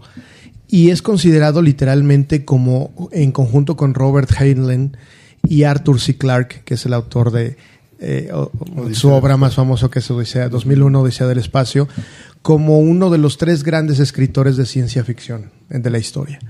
Eh, este escritor fue tan prolífico, literal, tan prolífico, y no solo en el tema de ciencia ficción, que sus producciones, que, que están consideradas aproximadamente como 500 libros y aproximadamente 9.000 cartas o postales, se pueden clasificar literalmente en nueve de las 10 categorías del sistema Dewey de clasificación. O sea, no solamente escribió acerca de ciencia ficción, Nerd. Nerd, nerd, nerd. claro, nunca me lo habían aplicado. ¿El sistema qué? Dewey. nerd. Nerd, nerd, nerd. Mi Este, trabajo está hecho. Uy, de- de- güey, sal de ahí, esa no es tu familia. Ándale, exacto. Nuestro trabajo está hecho aquí. y desaparece, ¿no? Ahorita. Holográficamente. Y, y es un autor que comienza literalmente su trabajo a partir más o menos de la época de 1950. Eh, y y tiene, tiene una obra muy, muy importante que se llama Fundación, la trilogía de la Fundación, en donde también se hizo una serie en 2021 precisamente basada en esa, en, en esa obra Órale, eso no sabía. la fundación. Creo que está en Amazon. Creo que está en Amazon. Y literal, él fue maestro, fue científico, era biólogo de, de profesión. Y, y literal, eh, yo me he enfocado mucho más en sus cuentos, por lo que les quiero hablar un poquito de sus cuentos. Hay uno en específico que, que me llama muchísimo la atención, que se llama Le importa a una abeja. Es decir, am, habla acerca de la construcción de una nave espacial que iba justamente a hacer, a tomar como muestras y fotografías de la luna. Pero el protagonista es una persona que participa en esa construcción. Y empieza con un conflicto en donde le dice, ¿sabes que hay cierta persona que está ahí? Y la traté de entrevistar de cómo se sentía de la construcción y demás, le dice al jefe de la, de la obra. Pero sabes que me ignoró y dijo que iba a ver las estrellas. Dijo, ah, ya sé, es fulanito de tal, ¿no? Es este um, Kane. Es Kane y dice, Michael. ¿y él qué hace aquí? ¿Y él qué hace aquí? Dice, no, pues en realidad no hace mucho. Solo lo tengo aquí porque cuando está cerca mío, tengo las mejores ideas. Entonces, solamente me ha sucedido tres veces y es como la nave espacial ha tomado forma y ha estado lista para, para ir a la luna. Entonces, empiezan a desarrollar un poquito la historia de Kane, en donde dice, ¿sabes qué? Voy a hacer una mexicanada, voy a pasearme por todos lados, voy a traer una llave Stilson en la mano, pero no voy a hacer nada, solamente voy a hacer que la gente se acostumbre a mí. Entonces, pero el diseño de la nave dice que tenía un espacio en donde cabía perfectamente un cuerpo humano, a pesar de que era una nave no tripulada. Entonces, ese era un, un, espacio en el que ni siquiera los diseñadores habían reparado que tenía las dimensiones adecuadas para, para poder albergar un cuerpo humano. Y te empieza a dar ese hint de que se va a subir a la nave y se va a ir en la nave. Y es parte del, del desarrollo del personaje en donde dice que honestamente él había estado desde el principio de los tiempos. Él había llegado al planeta Tierra como un huevo, como un ovum, y lo habían depositado ahí desde hace 8000 años.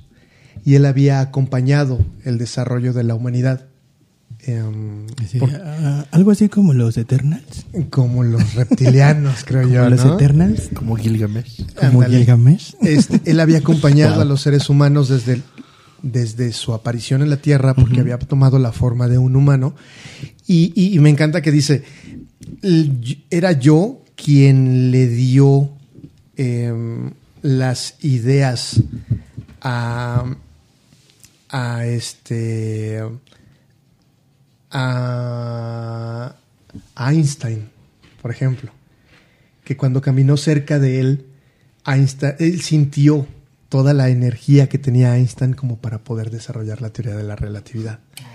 Y estaba cerca de, no solo acerca de, de, de, de tiempos recientes, sino uh -huh. estaba cerca de Newton cuando observaba las, las manzanas. Sanas y les, entonces él era el, el, responsable de que la humanidad había llegado a una evolución a ese nivel. Y, wow. y era el momento de que, de que él se fuera. Entonces lo empieza a buscar esta persona que al principio lo entrevista y le dice, oye, ¿y tú qué estás haciendo? Que no sé qué. Y ¡pum! Le da un madrazo con la, con la llave. Se mete a la nave y al día siguiente ya es el despegue, ya es todo. O sea, no lo mata a la persona, dice solamente va a levantarse con un, con un blank uh -huh. y va, va, a haber perdido cinco minutos de su tiempo, pero ni siquiera me va a recordar. Se sube a la nave, la nave despega. Él está, porque siempre volteaba las, a las estrellas, pero decía que tenía como cierta obsesión con un punto. Y cuando despega y se va, refiere que él detecta ese punto y ese es su hogar. Dice, realmente le importa a una abeja cuando él llega a, a sacar el polen, uh -huh. lo que la abeja ha vivido. Entonces, él deja su cuerpo humano como una crisálida, inmaterialmente se va, se va a su hogar hasta el momento en el que nuevamente con su huevo, con un ovum, pueda depositarlo en otro planeta en específico. Entonces tiene Ay, una carga emocional, no solo es ciencia Mm, ficción, no solo es ciencia ficción, sino también es como una carga Filosófica. filosófica, emocional. Este es un cuentazazazo que se llama Le importa a una abeja y que, y que está muy, muy bien construido. Um, creo que es uno de los mejores cuentos de Isaac Asimov, que tiene un montón, tiene un montón, tiene un compendio de cuentos. Hay otro que es divertidísimo, que se los mencionaba fuera de micrófonos, que se llama Playboy y el dios mucoso. Y es acerca, y me viene a la, a la mente, imagínense ustedes los extraterrestres de los Simpson, Ajá. este, como si hubieran secuestrado a dos personas y las, las, las abducen, pero en su tarea de investigación de cómo era el proceso de apareamiento entre los seres humanos. Porque Playboy. ¿Por qué Playboy? Y porque es un cuento que salió publicado en la revista Playboy. ¿En qué año? Ah, como en los 60 y- 60, una sí, cosa ¿no? por el estilo. Ajá. Y es un cuento que es divertidísimo porque de repente le dice, oye, pues... Y luego, aquí están. Ah, sí, es que el, el- el ser chico es... Le llaman una hembra. Y al ser un poco más grande le llaman un, un varón, un hombre, ¿no? Entonces, este... ¿Y cómo se reproducen? No, pues pegan sus orificios eh, del momento de hablar y, y los pegan uno contra otro como queriendo este comerse uno al otro le dice no no no no se comen solamente hacen como un intercambio y a partir de ahí ya pueden este ya pueden este Copular. no no copular así como como soltar una espora no Y, o sea un hijo Ok. y luego Ah, dice, ah, ok. bueno, entonces haz lo que lo hagan. Y luego ya les quitan la, la ani- la- están en, en- en desanimados, por así decirlo, y lo, lo reaniman. Y le dice, a ver, tú, ves al otro. Ah, no, pero primero se tienen que quitar la piel. ¿Cómo que la piel? Sí, una ligera capa de que los cubre para que De no se la ropa, ¿no? Entonces le- se quita la ropa a la mujer que es un vestido y le dice, "Mm, pero también este, creo que tienen unas protuberancias, pero crees- creo que esta está defectuosa porque en la revista, en la del niño, el del chico que- juega, dice, las protuberancias son mucho más grandes, más jugosas, más invitadoras. Y esta pues creo que tiene unas muy pequeñas, ¿no? Ah, Entonces es un desarrollo muy divertido, A ver. pero, pero desde un punto Wiki, de wiki. vista sci-fi. Sí, sí. Entonces tiene un montón de cuentos de ese estilo. Están divertidísimos unos, otros te ponen a pensar. Hay otro, eh, creo que se llama, déjame te digo, La Última Noche, ahorita, ahorita les digo bien el nombre, pero es, se llama Sueño de... Sueños de Robot, en donde una persona, que se supone que están dos eh, científicas, por así decirlo, creando un robot, y le dice, oye, se me hace que el robot sueña. ¿Cómo que sueña? ¿Sí? Dijo que, a ver, vamos a aprenderlo. Y luego le dicen, a ver, dinos por qué dices que sueñas. No, pues es que cuando estoy desactivado y todo el mundo está en la oscuridad y todo el mundo está relajado, yo también veo imágenes en mi cabeza. Y voltea con la otra chica y le dice, ¿por qué? No, pues es que utilicé geometría fractal para poder hacer su cerebro de no sé qué. Entonces tiene un cerebro fractal.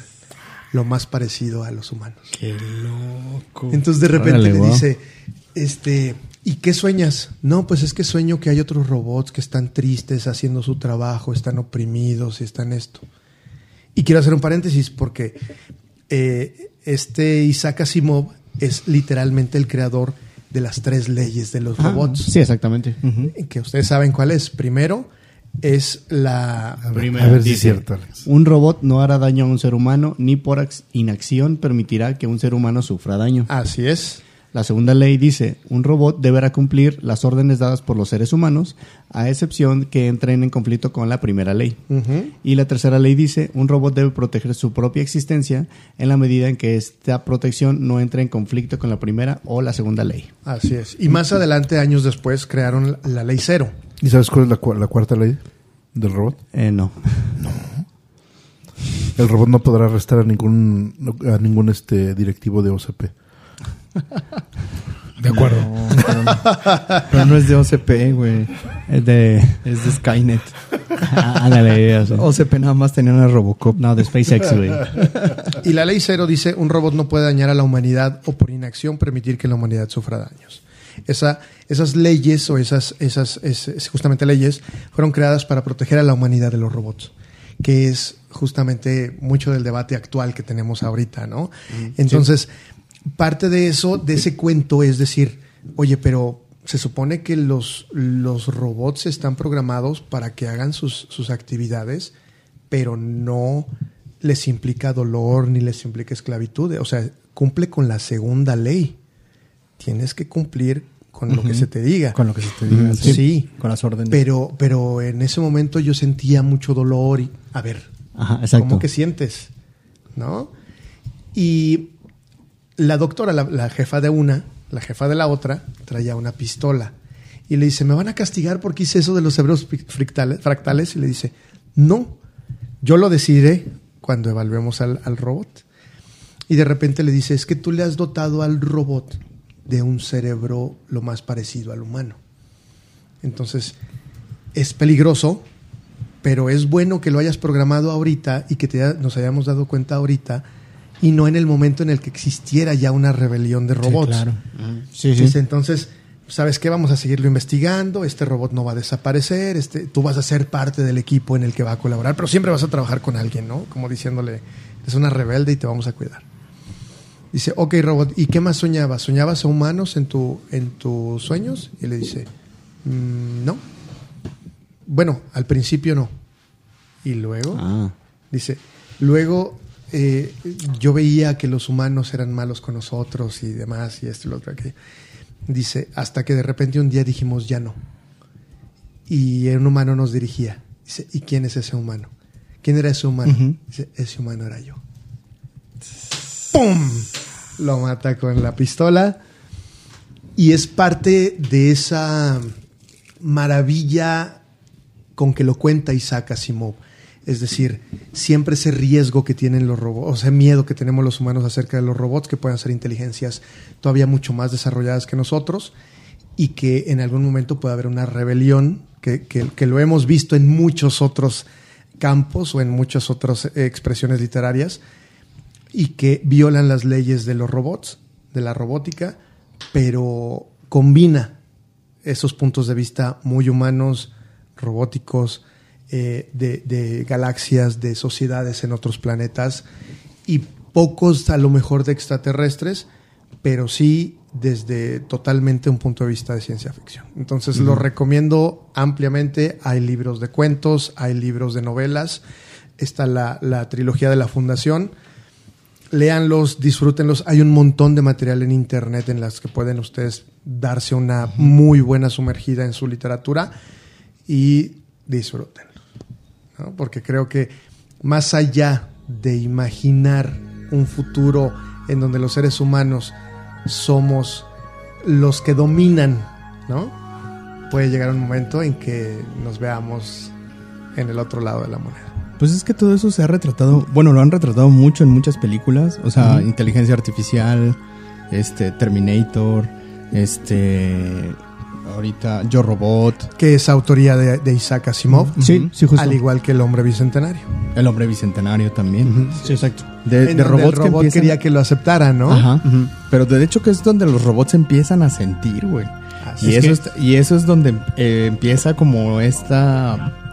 No, o sea, es cuando te saca todo de onda porque dices, güey, es que no siente, no, no debes de sentir, no debes de saber lo que es el dolor, lo que es querer a alguien o tener sentimientos. Es- exacto, no puedes tener sentimientos porque no tienes la capacidad humana. Sí, Es que ¿no? parte, Ex bueno, Máquina, por ejemplo. Ex es Exactamente. una que, que eso nos lleva nos llevará a la siguiente sección que son películas de Ajá. ciencia ficción que pueden ser adaptadas. Es que es lo que te digo, o sea, bueno, Máquina, yo, güey, yo qué como... buena película. Ajá, exactamente. Como fan de Lucas también, o sea, Lucas hizo su, su, su mayor obra en 70s, 80s, inicio de los 80s.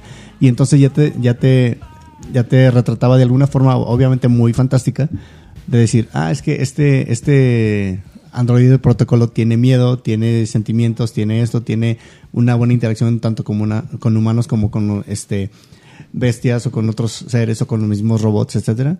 Ya te lo ponía, como te digo, de una forma un poco más amigable y decir, ah, es que este daba expresiones de, de miedo, de angustia, de, de humor, aún sin tener unas expresiones faciales directamente que cambiaban. Ajá. Se, se lo dijo Leia en el episodio 8.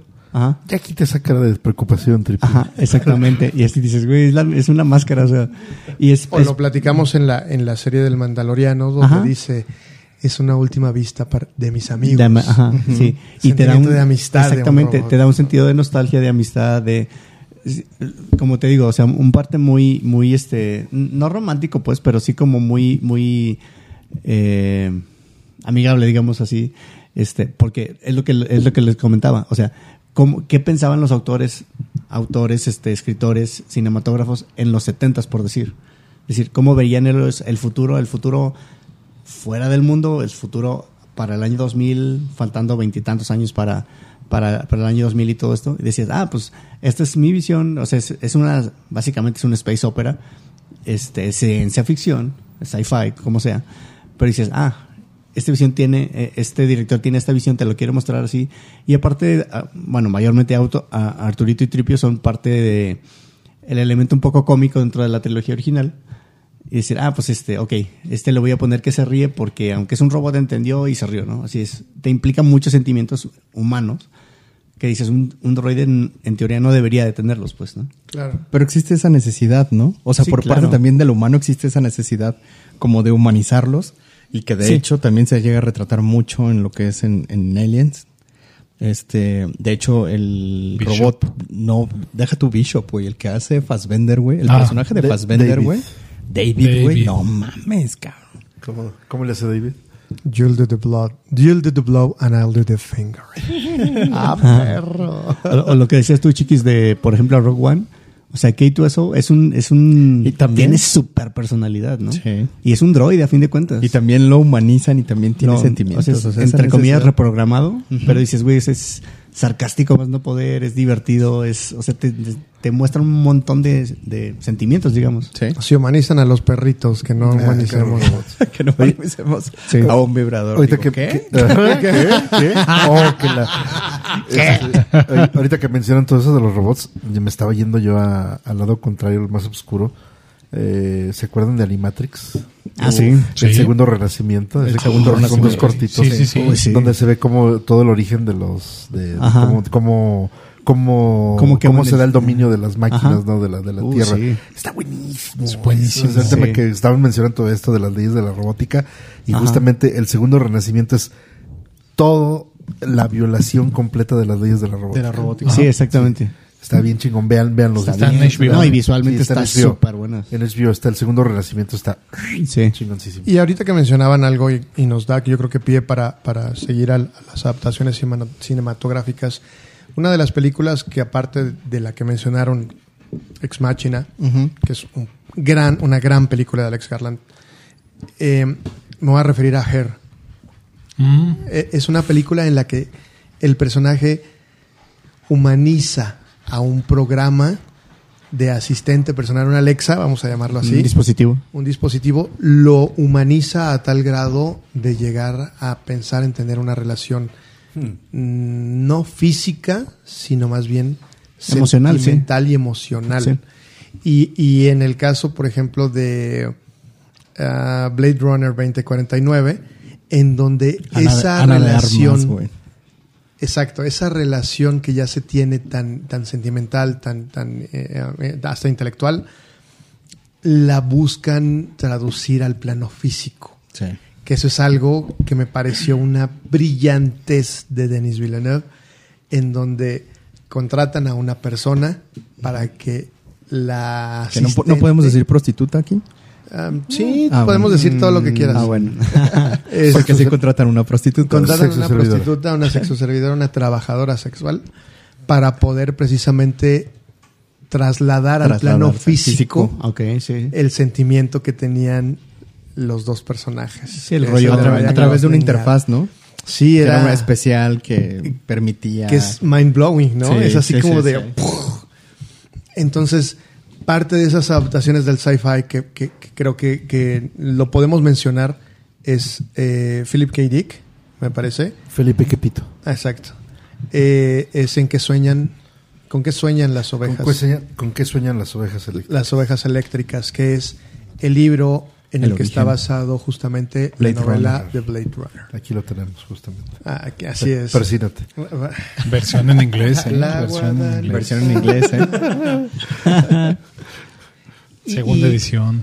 ¿Qué otras adaptaciones al cine de, de- de libros o películas sci-fi creen que podamos recomendar de, de lo que hemos platicado, de lo que han visto?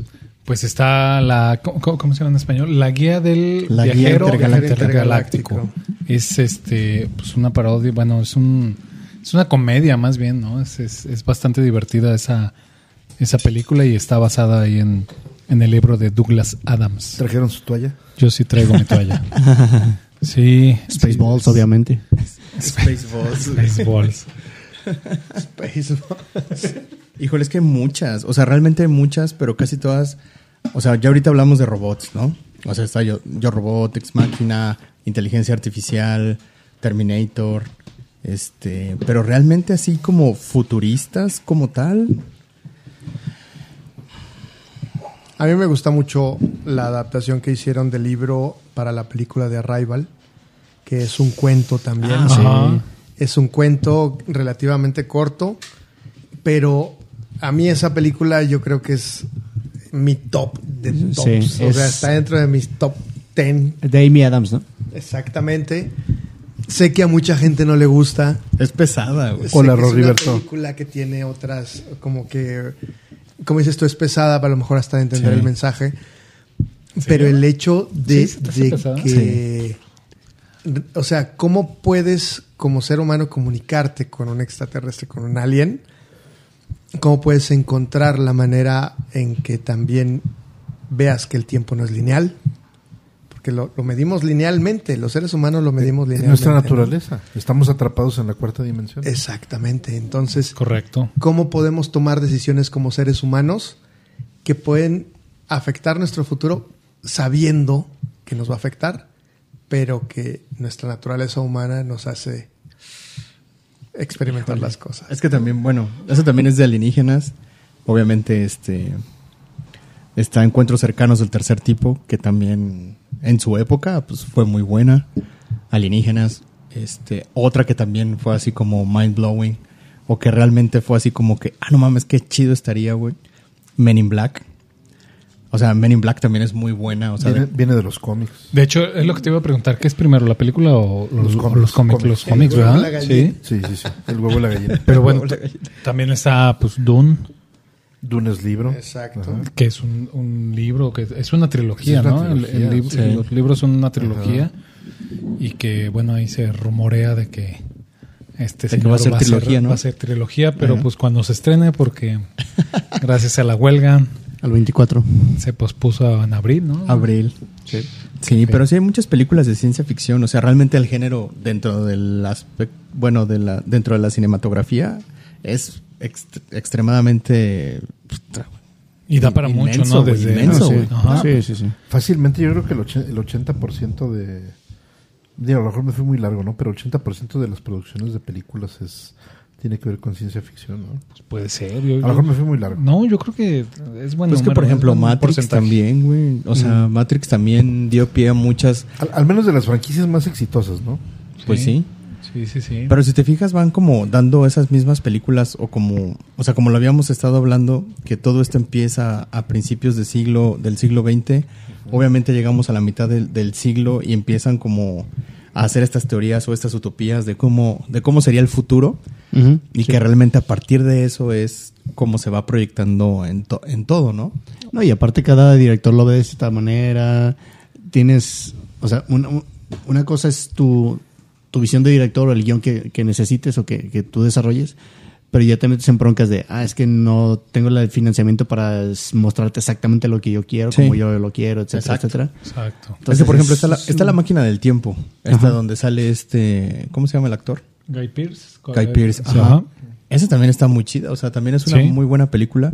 Sí, está que también es un remake, pero que realmente esa película también es buena porque viaja como a un futuro, que- no sé, totalmente dist o sea, que, que de hecho, que de hecho eh, es justamente es la base de toda la li- literatura y todas las películas, series que tienen que ver con viajes en el tiempo, ¿no? ¿Estás de acuerdo? Claro, claro, sí, sí, sí. O sea, sí. porque, porque toman esa parte de que, ah, viajo linealmente en el, en el tiempo y no hay brincos. Bueno, ya hay otras variaciones, pero a final de cuentas es el, es el viaje del tiempo original, ¿no? Esa Sí. Pues sí, porque de hecho, o sea, el viaje en el tiempo, y a, a ver si después hablamos de él, o sea, porque también es un tema muy extenso el viaje en el tiempo, porque Se lleva mucho tiempo. se lleva mucho tiempo y obviamente hay, pelicu- hay muchas películas que realmente, lo, o sea, por ejemplo, el efecto mariposa es un viaje en el tiempo que no es lineal y que es caótico. De los what ifs, ajá. No, Sí, o sea, de qué hubiera pasado si esto, qué hubiera pasado si tal, tal, no, tal. es que se vuelve caótico porque ya no puedes regresar a la línea del tiempo original. Ajá. Entonces realmente conforme lo vas cambiando, vas cambiando todo. Sí. Entonces es un viaje en el tiempo que, que a pesar de que no es lineal, es, total, es totalmente caótico y nunca vas a regresar al punto de donde saliste. A diferencia de otros viajes en el tiempo, como Volver al Futuro o como Donnie Darko, güey. Y que de Donnie Darko también. Apenas te Donnie- iba a comentar Donnie Donnie Darko, Darko es buenísima, güey, porque Sí. te explican los, los, este, los gusanos de tiempo. La versión del director, yo tengo la versión del director. Y te explican los, gusa- Ay, ay, los gusanos ay, de tiempo ay, bien cuate del cabrones, director y me enseñó Corte sí, a sí, la sí. maestra diciendo, ya sí, eh". Maestra, ¿por qué no? Maestra, ¿por qué no ha dejado la tarea de hoy? Por cierto, ¿vieron el video de tirirín, tirirín? Ay, no, Sí, güey. Pero sí. Ya hasta salió en la corneta, ¿no? ¿En dónde? En este... Debe de Con salir, este- pero al manicomio, la Pinky vieja. Sí. Que es Pero sí, todos esos viajes Es como sacada tiempo. de una novela de ciencia ficción. No, Sí, es... Estamos viviendo una ciencia ficción. Sí. es- Y estoy, estoy leyendo literalmente, hay, hay una página donde te dice cuáles son algunas de, las, de los libros adaptados de ciencia ficción. Habla acerca de, del planeta de los simios, por ejemplo. Este, Naranja. habla acerca de contacto. Naranja Mecánica. Exacto. Hemos, eh, Johnny Mnemonic con, con Johnny, con Keanu Reeves. Sí. Eh, ¿Cuál es esa? Es una película de mil, dame un segundo, 995. Es una adapta Ujú, antes de ser Matrix justamente. Dice, en un futuro inconcreto de tintes apocalípticos, la mayor fuente de ingresos que proporcionan los correos virtuales individuos que utilizan su cerebro como un enorme disco duro Rodrigo para alojar información. Tiene que descargar. Innecesario. Exacto. Sí, por- sí, sí te Por ejemplo, también estos, estas partes de como, ay, ¿cómo se llama esta de Minority Report? Minority Report, que es un peliculón, a mí me También, encanta. güey, esto también está bien loco. Me declaro fan de Tom Cruise Sí. por su pollo. Sí, sí, sí. Y también está el quinto elemento, Total Recall, El Quinto Elemento. o sea, que son totalmente utópicas. ¿Se acuerdan? Eh, La Dark, guerra de los mundos. Guerra de los mundos. Dark Sí. City. Que Dark no- City, Que es güey. como la antesala de Matrix. esa. Noventerísima Dark City, güey. Ah, viene también Yo Robot, ya la mencionamos. Sí, Equilibrium, Viene no sé si la vieron. El Atlas, Cloud Atlas. de Total Cloud Atlas. Wachowski. Total. Wachowski. Es pesadita esa película, pero... Oye, ¿sabes? Una película a mí me gusta mucho y es incomprendida. Es, bueno, es malita. El, el ascenso de Júpiter. Ajá. Júpiter- Sí, ascendente. Es malita, es malita. Sí, es malita, malita. pero es muy a mí me gusta mucho, es muy divertida. El juego de Ender, güey. Los juegos. Eso, el juego de El juego Ender de también viene aquí. Qué buena. Ah, es muy buena. Orson Con Harrison, Scott con Card. Harrison Ford, ¿no? Harrison Sí. Ford y él este chavito. El chavito ¿Pero este. esa dónde está ahorita? ¿No saben? No, ¿El pero estaría chido verla. güey. Está creo que en Prime o en Netflix. ajá. Ah, Porque, porque ese final, men, sí, sí te deja. O sea, como que sí hay continuación, ¿no? No, no lo sé. Habría que ver. Ahorita checo. ¿Qué otra, Alex? No, no, no. O sea, básicamente. Demolition literal. Man la quitaron. Sí. Ender's Game está en HBO. Ah, pues hay que verla. Y Demolition Man estaba en HBO también. La vi hace poco, pero ya la quitaron. Bueno, ¿le- ¿les puedo recomendar dos libros? A ver Claro si puedes. sí. Antes, antes de que nos vayamos, porque ya andamos eh, una hora cuarenta y cinco minutos. El, el- el primero de estos, este, para que lo lean, no, no les, no les voy a platicar mucho de qué va, nomás para que lo lean. Se llama Piratas de Venus. Aquí mis, mis compañeros y amigos están viendo la edición toda maltratada y sin tapas, que es una... Tiene, tiene una historia este librito, es un libro de bolsillo, para quienes no nos estén viendo, que lo, lo rescaté de que ya lo, ya lo andaban tirando ahí en, en la casa de mis padres. Y yo lo rescaté y dije, no, vamos, vamos a leerlo ya. No sé por qué lo querían tirar. No sé si, si era de mi papá o de mi mamá, pero ya lo querían tirar. Era del diablo. Era del diablo. Era del pero resulta que me, me pongo a leerlo y así como que, ay, güey, qué, qué buena onda, Piratas de Venus. Se llama, y es una novela de Edgar Rice Burroughs. Es una de sus primeras novelas espaciales. Este señor, eh, Edgar Rice Burroughs, es el papá de Tarzán. Es el creador de Tarzán. Es el creador de, de John Carter de Marte. De Marte. Y antes de John Car- Carter de, de Marte, empezó con Carson Napier, que es un explorador que viaja por accidente, que él quería viajar a Marte, pero Ay, ¿en serio? y, no, y no llegó a Marte. este, y, y por un error de cálculo, que no considera la, la Luna en sus ecuaciones de, del- de su, de su cohete, se desvía y, y va al Sol. Y ya cuando está a punto de que se lo cargue el payaso, dice, no, todavía puedo aprovechar un impulso para, para llegar a Venus. Dice, bueno, ¿qué es peor? ¿Caer en el Sol caer en Venus? No, pues me- mejor me voy a Venus, ¿no? Y resulta que da, da se- después de, de pasar la atmósfera densa de, de Venus, se da cuenta que es un planeta habitable, eh, donde Carson Napier este, se, se dedica a tener varias, varias aventuras ahí con, con los habitantes del planeta de Venus. Es una, es una novela muy, muy simpática, muy buena. Es un proto, proto John Carter de Marte, porque pues justamente da, da, la, da la pauta de que después de esto empezó Edgar, Edgar Rice Burroughs a, a crear sus, sus, sus, bueno, no sus, no sus crónicas, sino su trilogía, trilogía marciana, porque son las, todas las novelas que hizo de, de las aventuras en Marte de este señor John Carter, que seguramente ustedes ubican en una película que hizo Disney. Sí. A mí me parece muy buena, pero por alguna razón no Le fue tan taquillera. le- le fue mal, mal, ¿no? pero Le mal. fue ¿Familia del futuro? taquilla. No, ¿Cuál? No, no, no, futuro. John Carter. Ah, John, John Carter. Carter. John Carter de Pero Marte. le fue mal. Le fue muy mal, Mal, y mal, la mal. película no es mala, pero bueno, le fue, le fue muy mal. Ese es un librito, este seguramente lo encuentran fácilmente en, ahí en algún PDF, pero es un libro, libro interesante porque te maneja muchos nombres, muchas situaciones. Este señor tenía muchísima imaginación. Este, por ejemplo, el, el planeta, el planeta Venus, en, bueno, por ejemplo, Marte, en la, en la saga de, de Marte, el, eh, el planeta lo conocen a Marte como Barzón. Es el, es el Barzón, como el del. El Barzón. Como el de los vehículos de los vehículos. Ajá. Pero en este, en el caso de Venus, eh, cuando ya empieza a caerse una piedra a comunicarse con los nativos, eh, el planeta Venus se llama Amtor. Y hay un montón de personajes con unos nombres súper curiosos. Yo me acuerdo mucho de Corgan, Corgan Eroshan, que inclusive hasta era, era uno de mis nicks que utilizaba cuando entrábamos allá al Latin Chat y todo. Uy, madre, ma- para que se imaginen, ¿no? O sea, No manches. No mames. yo, yo así de, ay, que alguien me pregunte mi nick, ¿qué significa? Nadie me pregunta, obviamente. ¿no? bueno, ese es un libro. Y otro, otro que les quiero recomendar mucho también, este, ojalá lo puedan conseguir, es este que están viendo, viendo aquí, los que están aquí en, en vivo. Hackers. Se llama Hackers de Arcoiris. Este es de un autor mexicano que se llama Rui Choconostle. Rui Choconostle es este, eh, este es un cuate que solía ser editor de Conozca Más. Eh, lo sigo como desde el 2005, algo así en, en Eres un redes y toda la acosador. cosa. Es un acosador. No, pues son, son personajes de, de la internet. De hecho, de hecho, todo el tema de este de las ideas de los podcasts es, es gracias, gracias a ese cabrón, ¿no? Porque son de los primeros que empezaron a hacer podcast y toda la cosa aquí en, México. Y este libro de Hackers del Curio está bien interesante porque tiene que ver con telépatas, con mutantes y, una guerra que pudo haber sido, que en la realidad no fue, pero que pudo haber sido en México y que pudo haber dividido a México en dos partes, que es una... Ay, no, güey. América y Mesoamérica. Algo así. sí, pero, pero toco, toco una temática bien cabrona de que si ya vas a Veracruz ya es otro país.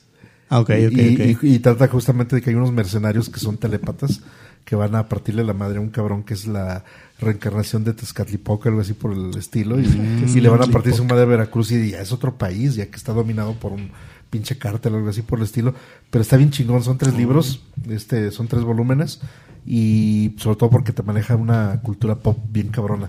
El, el tema del, hack- del hacker, el hackers del Coiris es porque utilizan, utilizan un este, un Atari para conectarlo y hackear la mente de los telépatas. cabrón. Un Atari. Un. Atari, cabrón. 2600. Sí, un 2600, algo así por el estilo. Entonces está, está bien cabrón el libro nomás por las referencias. Y José lo. Huevo. Ok. Ya ¿Cómo, no se me había ocurrido? Chinga. Bueno, ya. Son mis recomendaciones rorribertianas de ciencia ficción. Perfecto. Yo el cuento de la criada de Margaret Atwood. Hay una serie también en Paramount Plus. Buenísimo. Eh, ah, véanla, la serie o, lea- o lean el libro, no hay bronca. Creo que ha sido bastante exitosa la serie. la serie, sí. Bastante exitosa. Y yéndome un poquito más a lo clásico, eh, Frankenstein o El moderno Prometeo de Mary Shelley. Exacto, creo que, que, que habla muy bien también como una fantástico, ¿no? Una, una ficción fantástica de, de cómo puedes crear Pues a un ser humano que se podrá volver contra su creador. si lo ves desde cierto no. punto de vista es un robot. Así es. Bueno, de Es un robot concebido en los 1800. Es como un androide. Un cyborg. Cyborg, exacto. Sí. Ese tal vez podría ser el primer libro de ciencia ficción en 1818. No lo dudo, no lo dudo ni tantito. Imagínense, ¿no? Entonces, léanlos, léanlos y aparte, insisto, lean a Isaac Asimov. Es, un, es un genio, es un dios. Oye, estaba viendo los juegos de Ender. Son seis libros. Ay, güey. Ha de, ha de estar interesante. esa Cansadito, ¿eh? ¿no? Cansadito el Se juego. quedaron cortos con la película. Entonces, Sí, pues es que no pegó. No pegó, por eso se queda en continuación. Ah. Y esa, es- ese final es muy bueno. Pero pues tampoco pegó. Sa- ¿Sabes qué película también me dolió mucho que no continuaran?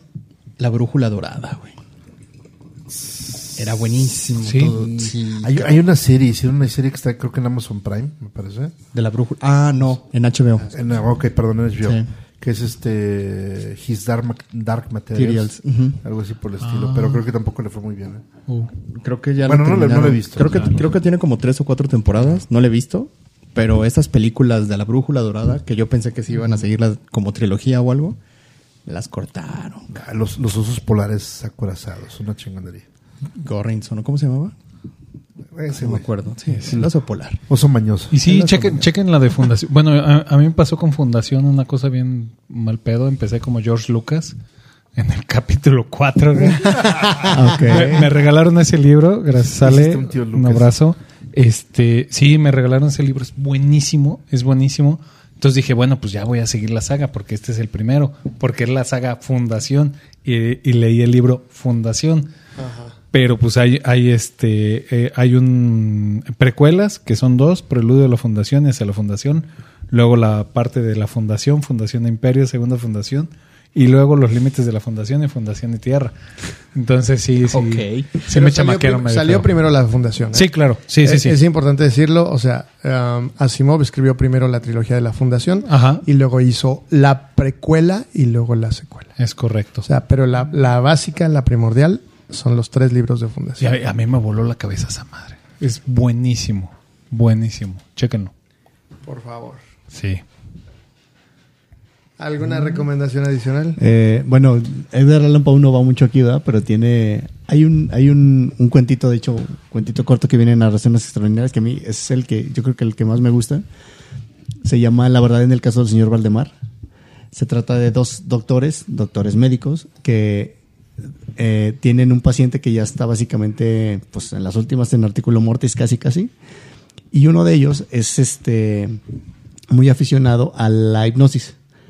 Entonces trata temas poco ficticios en, en este sentido, de decir, a nadie, a nadie de médicos se le ha ocurrido este, hipnotizar a alguien a punto de morir. Entonces dice, ¿qué pasa si tú hipnotizas a alguien que está a punto de morir? ¿Puedes detener la muerte o no? ¿O qué es? ¿Cómo es que, cómo es que el, el paciente va a reaccionar en ese sentido? Entonces van, lo hipnotizan, pasan, eh, llegan al, al, al punto de que dicen, no, este, es sábado, este paciente no llega el lunes, por decir, ¿no? Por ese tipo de cosas necesitamos que la eutanasia, güey, sea legalmente, güey. Oye, oye, pero. Sea legal, güey. Se, se acerca Halloween. Ajá, ándale. Se Ah, acerca idea, Halloween. sí. ¿Qué te parece si lo dejamos un poquitito en el ok. tintero? Vale. Dejamos en suspenso a los Sí, sí, sí. escuchas para Léanlo, que está podamos hacer un especial. eh, hemos hecho de películas, pero vamos a hablar de, de- de libros, de, de, de- de todo lo. Oscuros. En lugar de Exacto. chaquetas mentales se va a escuchar. ¿Cómo se llama? La verdad en el caso del señor el caso del señor Valdemar. Ok. Buenísimo. Sí, no, hay otro que se llama La Muerte, la, la, muerte, la Máscara de la Muerte. La Roja. máscara de la muerte roja.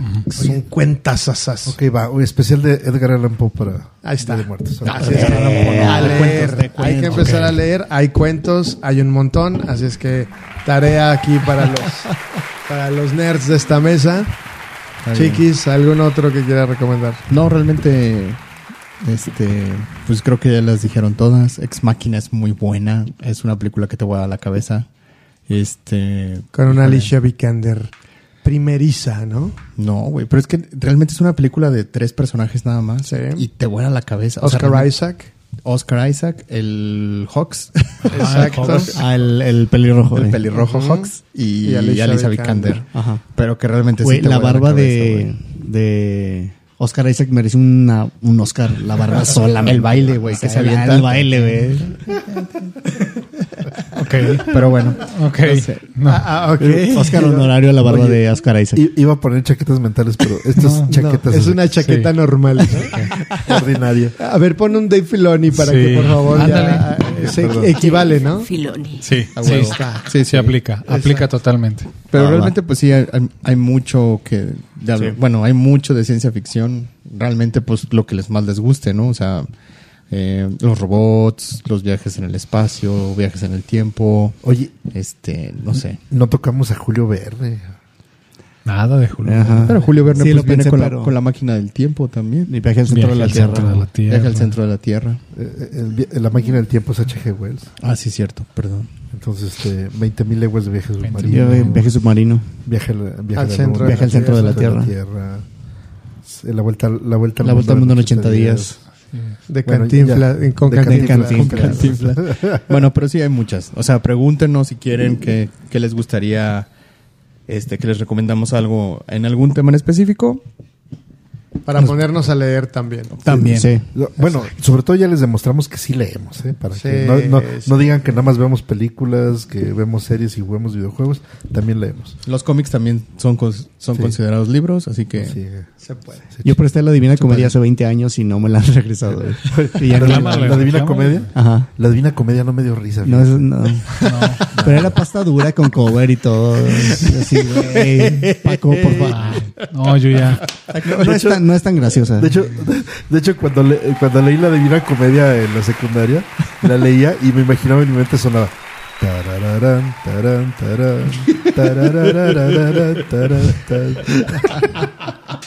Pues sí. Te lo juro, te lo juro. Y ya para cerrar, José, lo música en, en tiempos de sci-fi. Híjole, es que, Hans es que Hans Zimmer. Go easy on it, go easy No, on no, it. no, es que, Star es que Wars. de, música de música de sci-fi, eh, eh, o sea, más bien grupos influenciados por el por la ciencia ficción, pues hay un chorro, ¿no? O sea, está por ejemplo, Ya ves ahorita que poníamos a Chuck Moll, ¿no? sí, está Chuck Moll, está este, por ejemplo, este de eh, ¿cómo se llama este Rick Wakeman?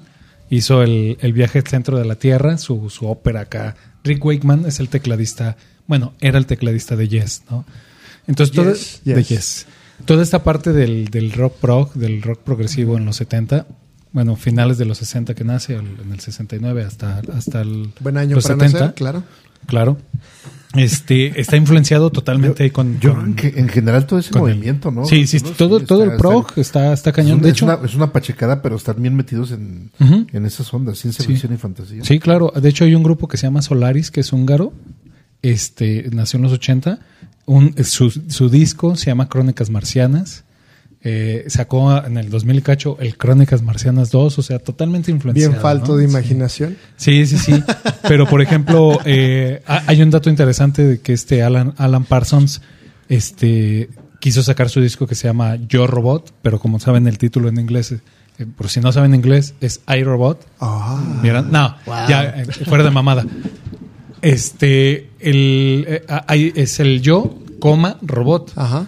Y como está patentado y no dejan usar todo esto de, de Asimov, Gracias, le Apple. tuvo, le tuvo que quitar la coma. Entonces se llama Yo Robot. Así, sin la coma. Y sin, no puede mencionar nada del, del libro. Pues, sí. Eso le pasó a Alan Parsons, ¿no? The Alan Este, Parsons Project. Sí, es correcto. Después, sí, the star in the sky. Yo, yo sí voy a, pon- voy a poner un grupito aquí que se llama. Se llama Arsachel, que es un, es un, este, ah, no, perdón, ese era, ese era, Esa era. Tatiana. Ah, era Tatiana. Era. Shusha, güey. Era Shusha.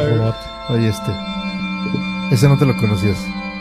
Se llama Arsachel, que son, eh, son, combinan varios grupos de, o sea, los músicos de, de Yes, de, de, de, de- de varios grupos, pero este, este álbum, esa, esa rolita se llama Azathoth, que es este, uno de los dioses primigenios de H.P. Del, del, necro, del Necronomicon. No, pues es que Hay un montón de cosas, ¿no? Un chorro de cosas, este Starship Troopers de que sale lo mencionan en Yes. Buenísima, Mira, checa Solaris. Oye, Solaris. Bowie. Mencionabas Bowie en el Ah. Fíjate que vi, vi Indiana Jones, no sé si ya vieron la, la última de Indiana Jones Sí. y está exactamente situada en el día o en eh, creo que es en el día donde se van al viaje a la luna en el Ajá. Apolo 11, Sí. Que es el cuando 16 16 de julio del 69. Y el disco de Space Oddity de David Bowie salió el 11 de julio del 69. Entonces ese dato, yo, pusieron el disco mientras están ahí festejando y todo, y yo chinga, a ver, sí me puse a investigar y, y salió cinco días antes de hacer ese viaje. Está bien loco ese, ese dato. Oye, ¿sab- ¿sabes quiénes sí se me figura? O sea, dices, ¿quieres un músico ciencia ficción?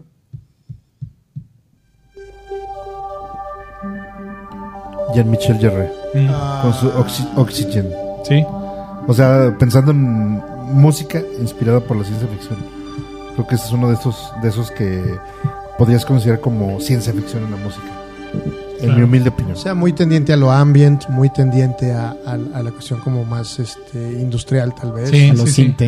Eh, a más lo electrónico, más ambient, más Hace rato pusiste Mr. Roboto también. Que es O sea, es algo muy ochentero. setentero, ochentero, pero orientado a, a esa temática, ¿no? Sí. Entonces creo que, que nos daría para un episodio, No, nos daría un montón. Eh, creo que ha llegado el momento entonces de cerrar el episodio.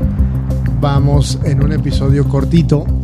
De dos horas otra vez. Según Ajá. auguraron Sí, claro. algunos, algunos miembros incrédulos, auguraron que iba a ser un, un episodio cortito. Al- alguien dijo que iba a durar 40 minutos. Así es, entonces, este, pues agradecerles definitivamente que nos hayan llega- a- acompañado hasta este momento. Esperamos que les haya gustado todas las recomendaciones, todo lo que hemos comentado acerca de, de los libros de ciencia ficción. Y literal, vamos a despedirnos de manera breve. Rodrigo Dumas Guerrero. Adiós, eh, que bueno que nos, nos acompaña con este episodio. Eh, les saluda su amigo Gogi Beto. Ding dong. Arroba Gogi Beto. Tintón. Oh, lo mier, qué gracioso eres. Al fin lo logramos. Te dije que íbamos a poder. Gracias, qué bueno que nos acompañan. Excelente, arroba Roberto, Joselo, Joselo, Joselo, Bradbury Calderón. Sí, pues muy bien, pues muchísimas gracias por escucharnos. Por favor, escríbanos ahí sus opiniones a la cuenta que ahorita dirá Alex, a nuestras cuentas personales. Y pues muchas gracias por escucharnos. Arroba Calderón Joselo en Twitter, Calderón Joselo guion bajo en Instagram. Muchas gracias. Excelente. Y aunque ahora está serio, triste y desconsolado, no sé por qué, al final del episodio. Me quedé pensando nada más. Sobrio. Es el gato bajo la lluvia. Muy buen hábito, diario lo practicamos por aquí. Oye, sobrio si se tomó dos cervezas de 710 mililitros. o de sea, es como más de una caguama, ¿estás de Sí, acuerdo? fácil. Sí, claro. Sí, claro. Una y media. Muy Pero bien. está leve. Entonces, nuestro querido El Lovecraft. chicos. No, hombre, muchas gracias por estar con nosotros una vez más, dos horas. Este, creo que esto ya va a ser canon, pero bueno, este, déjenos sus comentarios, interactúe con nosotros en nuestras redes sociales, no, no mordemos, o sea, somos personas normales. Este, pero pónganos sus comentarios, pregúntenos cosas. Escorlapio.